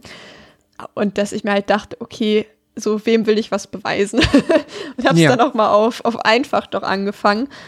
Und ja, da muss man halt auch echt sagen, es ist, man kriegt viel Kram. Also auch im normalen Modus kann man das, glaube ich, auch sagen, dass man ausreichend Munition und Gesundheitsitems findet. Ich glaube, bei schwer muss man so ein bisschen schauen, wo man bleibt. Aber ich habe gelesen, dass es allgemein doch auch immer noch sehr gut machbar ist, wenn man da ja gut im Umlaufen der Gegner ist oder auch mal mit der Nahkampfwaffe kämpft. Also wie gesagt, es gibt ich hatte so ein, zwei Durchläufe, wo ich fast nur mit der Nahkampfwaffe gekämpft habe und ich bin halt wirklich so mit 300, 400 Schuss aus dem Spiel rausgegangen. und ähm, weil ich halt bei den ganzen normalen Gegnern nicht einmal die Waffe, also die, die Knarre verwendet habe, sondern nur ja. bei den Bosskämpfen und dann ist das halt das Ergebnis davon, weil ich immer dachte, oh, ich brauche die bestimmt alle noch und dann braucht man die aber tatsächlich gar nicht. Und das muss man halt zumindest immerhin im Spiel lassen. Das Kampfsystem ist nicht sehr gut, aber immerhin hat man nicht noch das Problem, dass man am Ende ohne Kugel dasteht oder so. Ja. Also es ist stimmt. nicht so. Und was man tatsächlich auch noch sagen muss, finde ich, dass wir ein unbegrenztes Item, äh, Inventar haben, was sehr angenehm ist, dass wir nicht zu irgendeiner Box rennen müssen oder ständig ja. irgendwas liegen lassen müssen, sondern dass wir entspannt mit 350 Kugeln durch die Gegend stapfen können, ohne dass es jemanden interessiert. Und entsprechend macht es das so ein bisschen gut, finde ich. Also so anstrengend ja. das ist, das sind dann so Sachen, wo man denkt, na gut, ihr hättet es uns noch bescheuerter machen können. Das stimmt, ja. Ja, so ein bisschen, es ist so ein bisschen leichter auf der Survival-Horror-Note unterwegs, ja. zumindest so was dieses Mechanische angeht. Es ist schon noch, das Ressourcenmanagement ist irgendwie da, aber jetzt auch nicht mehr als in einem anderen Rollenspiel oder so. Deswegen, ja. ja. Ich finde das auch, passt, passt zu dem Spiel einfach ganz gut. Noch eine weitere Frage, und zwar, wie fandest du das Voice Acting? Das ist ja gerade bei ähm, ja, PS1-Spielen oder generell Spielen aus der Zeit manchmal eher dürftig, eben so die Dialoge. Mm. Wie hat dir das hier gefallen? Ich wusste vorher, dass es ähm, so ein bisschen, ähm, sagt man das, verrufen ist. Ähm, oder zumindest einen schlechten Ruf hat, das Voice Acting. Ähm, fand es dann, vielleicht aber auch so ein bisschen ein Bias dadurch, irgendwie auch erstmal echt nicht gut. Ähm, weil es ist schon weird, so einfach.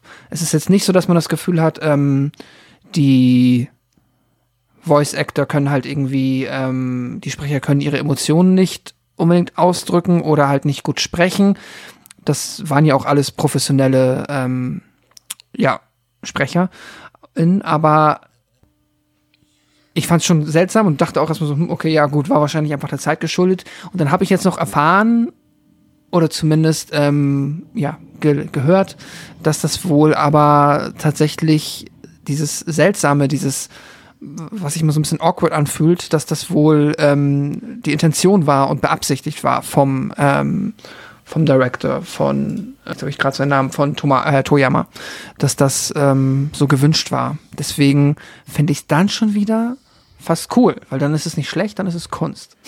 und äh, mhm. dann, ja, finde ich es irgendwie charmant. Ich finde es aber eh, ich finde auch so ein bisschen, es passt auch so ein bisschen zu der Zeit und das ist halt jetzt irgendwie, weiß ich nicht, wenn jetzt so allglatte Hollywood-Synchro rausgekommen wäre, wird sich vielleicht anders seltsam anfühlen und dann aber nicht mehr so charmant. Weißt du, was ich meine?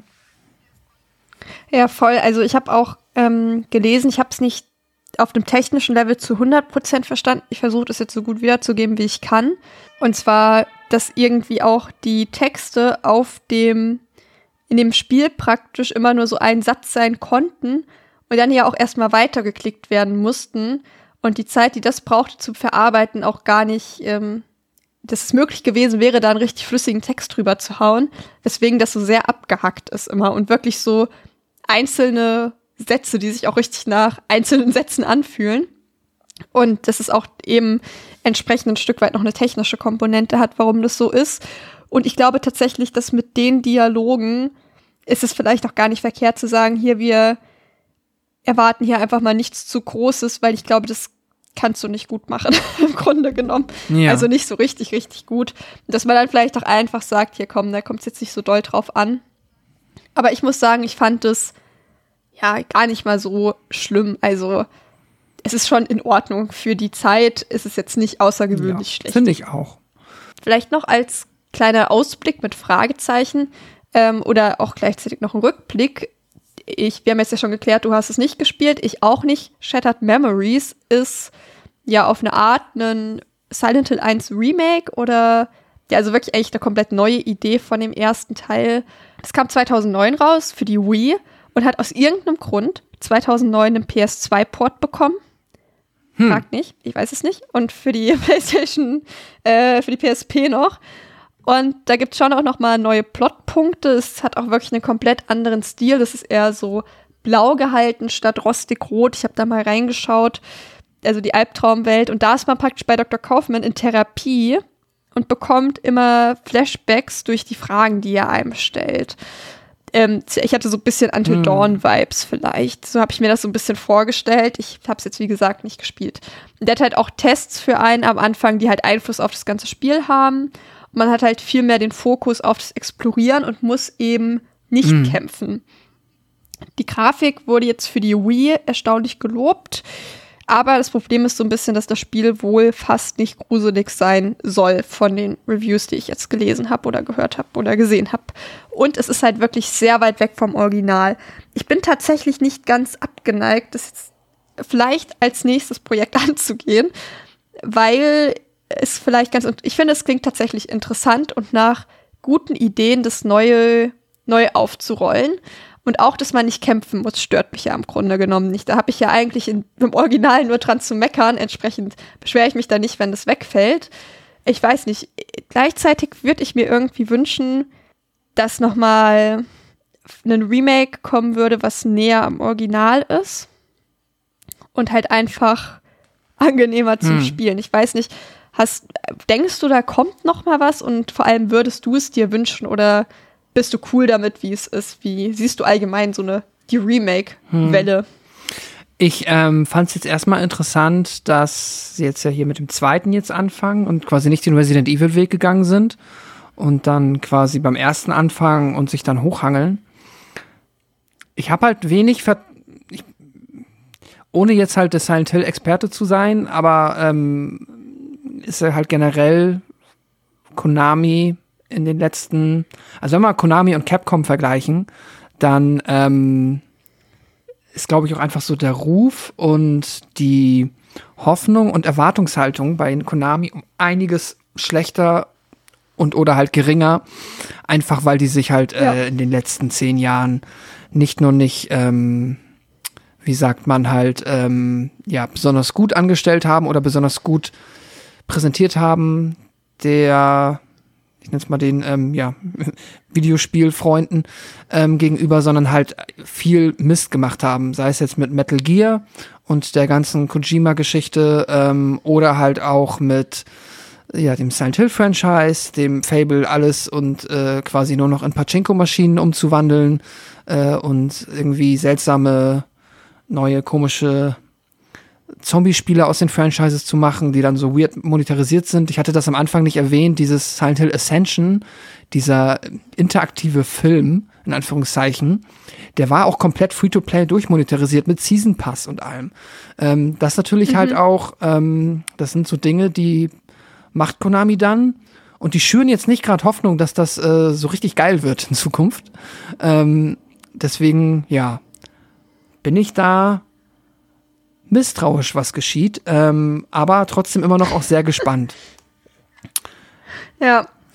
Ja, man kann nur aufs Beste hoffen und ähm, hoffen, dass sie verstanden haben bei Capcom, wie viel Geld reinkommt, wenn man anständige Ja. Remakes macht und nicht irgendeinen Scheiß raushaut.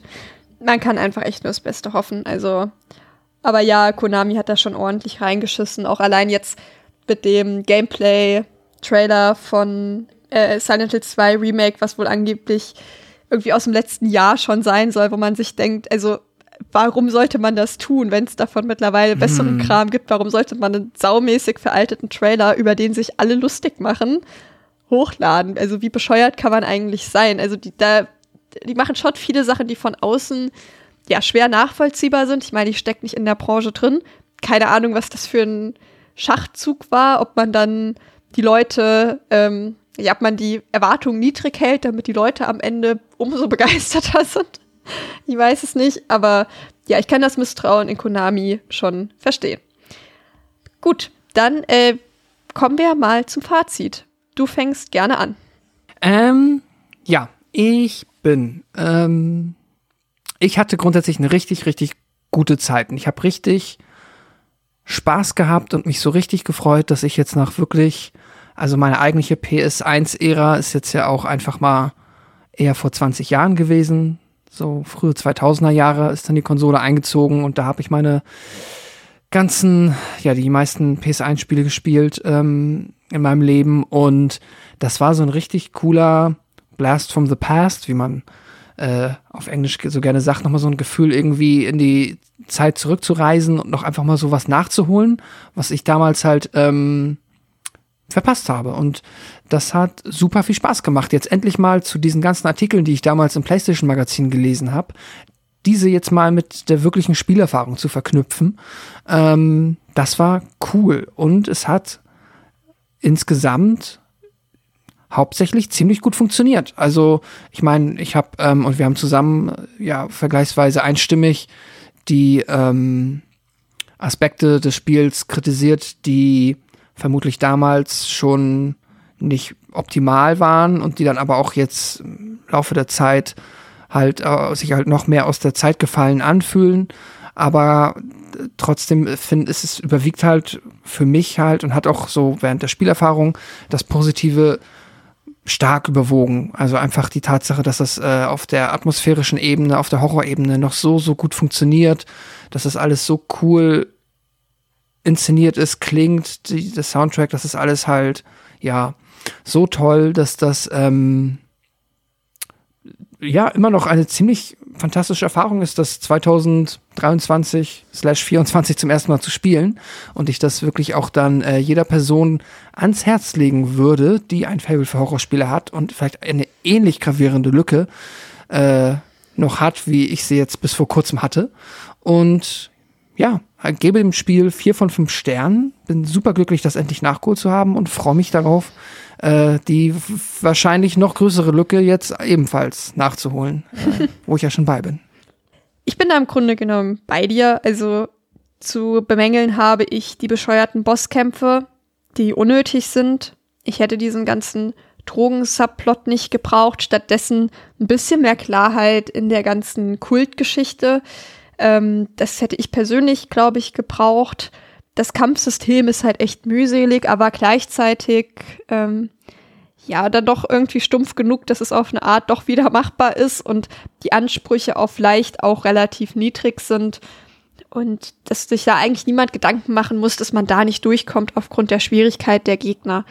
Also da gibt es keine Ecke, ähm, an der man hängt, wo man dann nicht weiterkommt, wegen der man das Spiel abbrechen muss.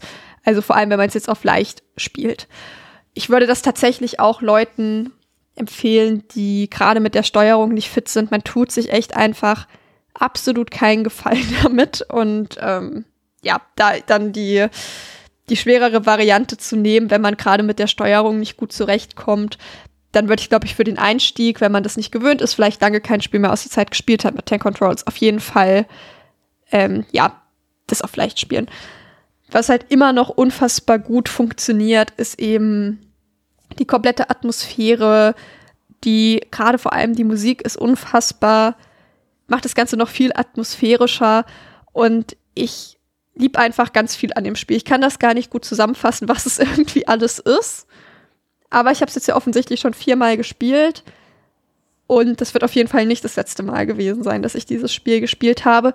Vielleicht jetzt erstmal ein bisschen Pause, nicht im Jahrestakt vielleicht ab jetzt, aber vielleicht so im Zwei-Jahrestakt. Da sehe ich mich schon noch.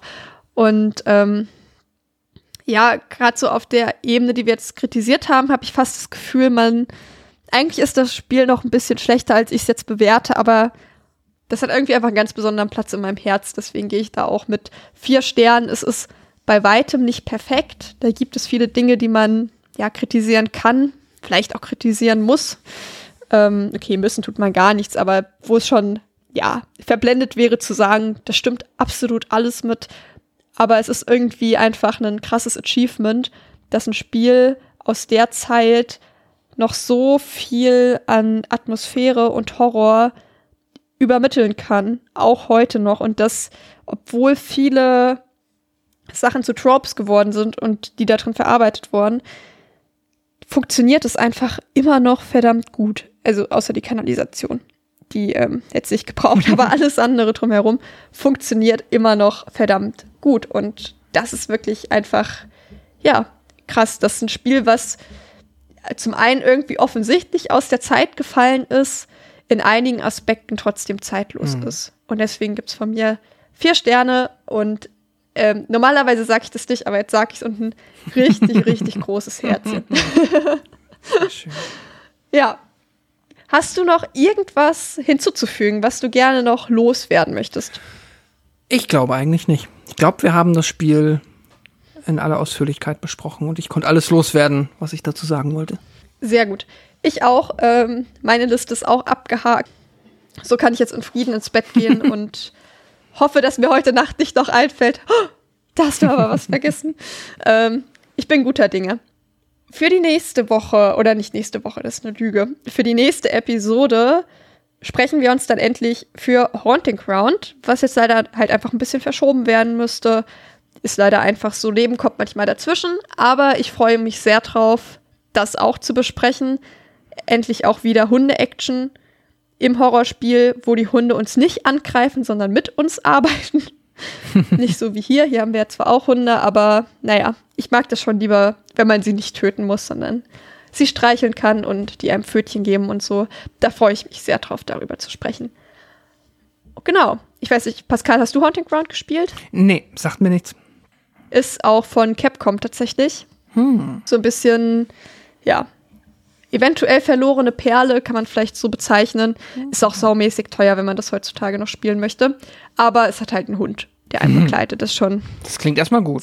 Das ist erstmal ziemlich gut und das ist auch ein ziemlich guter Hund einfach. Ja, gut, dann würde ich sagen, haben wir es für heute und verabschieden uns. Bis dann. Ciao. Tschüss.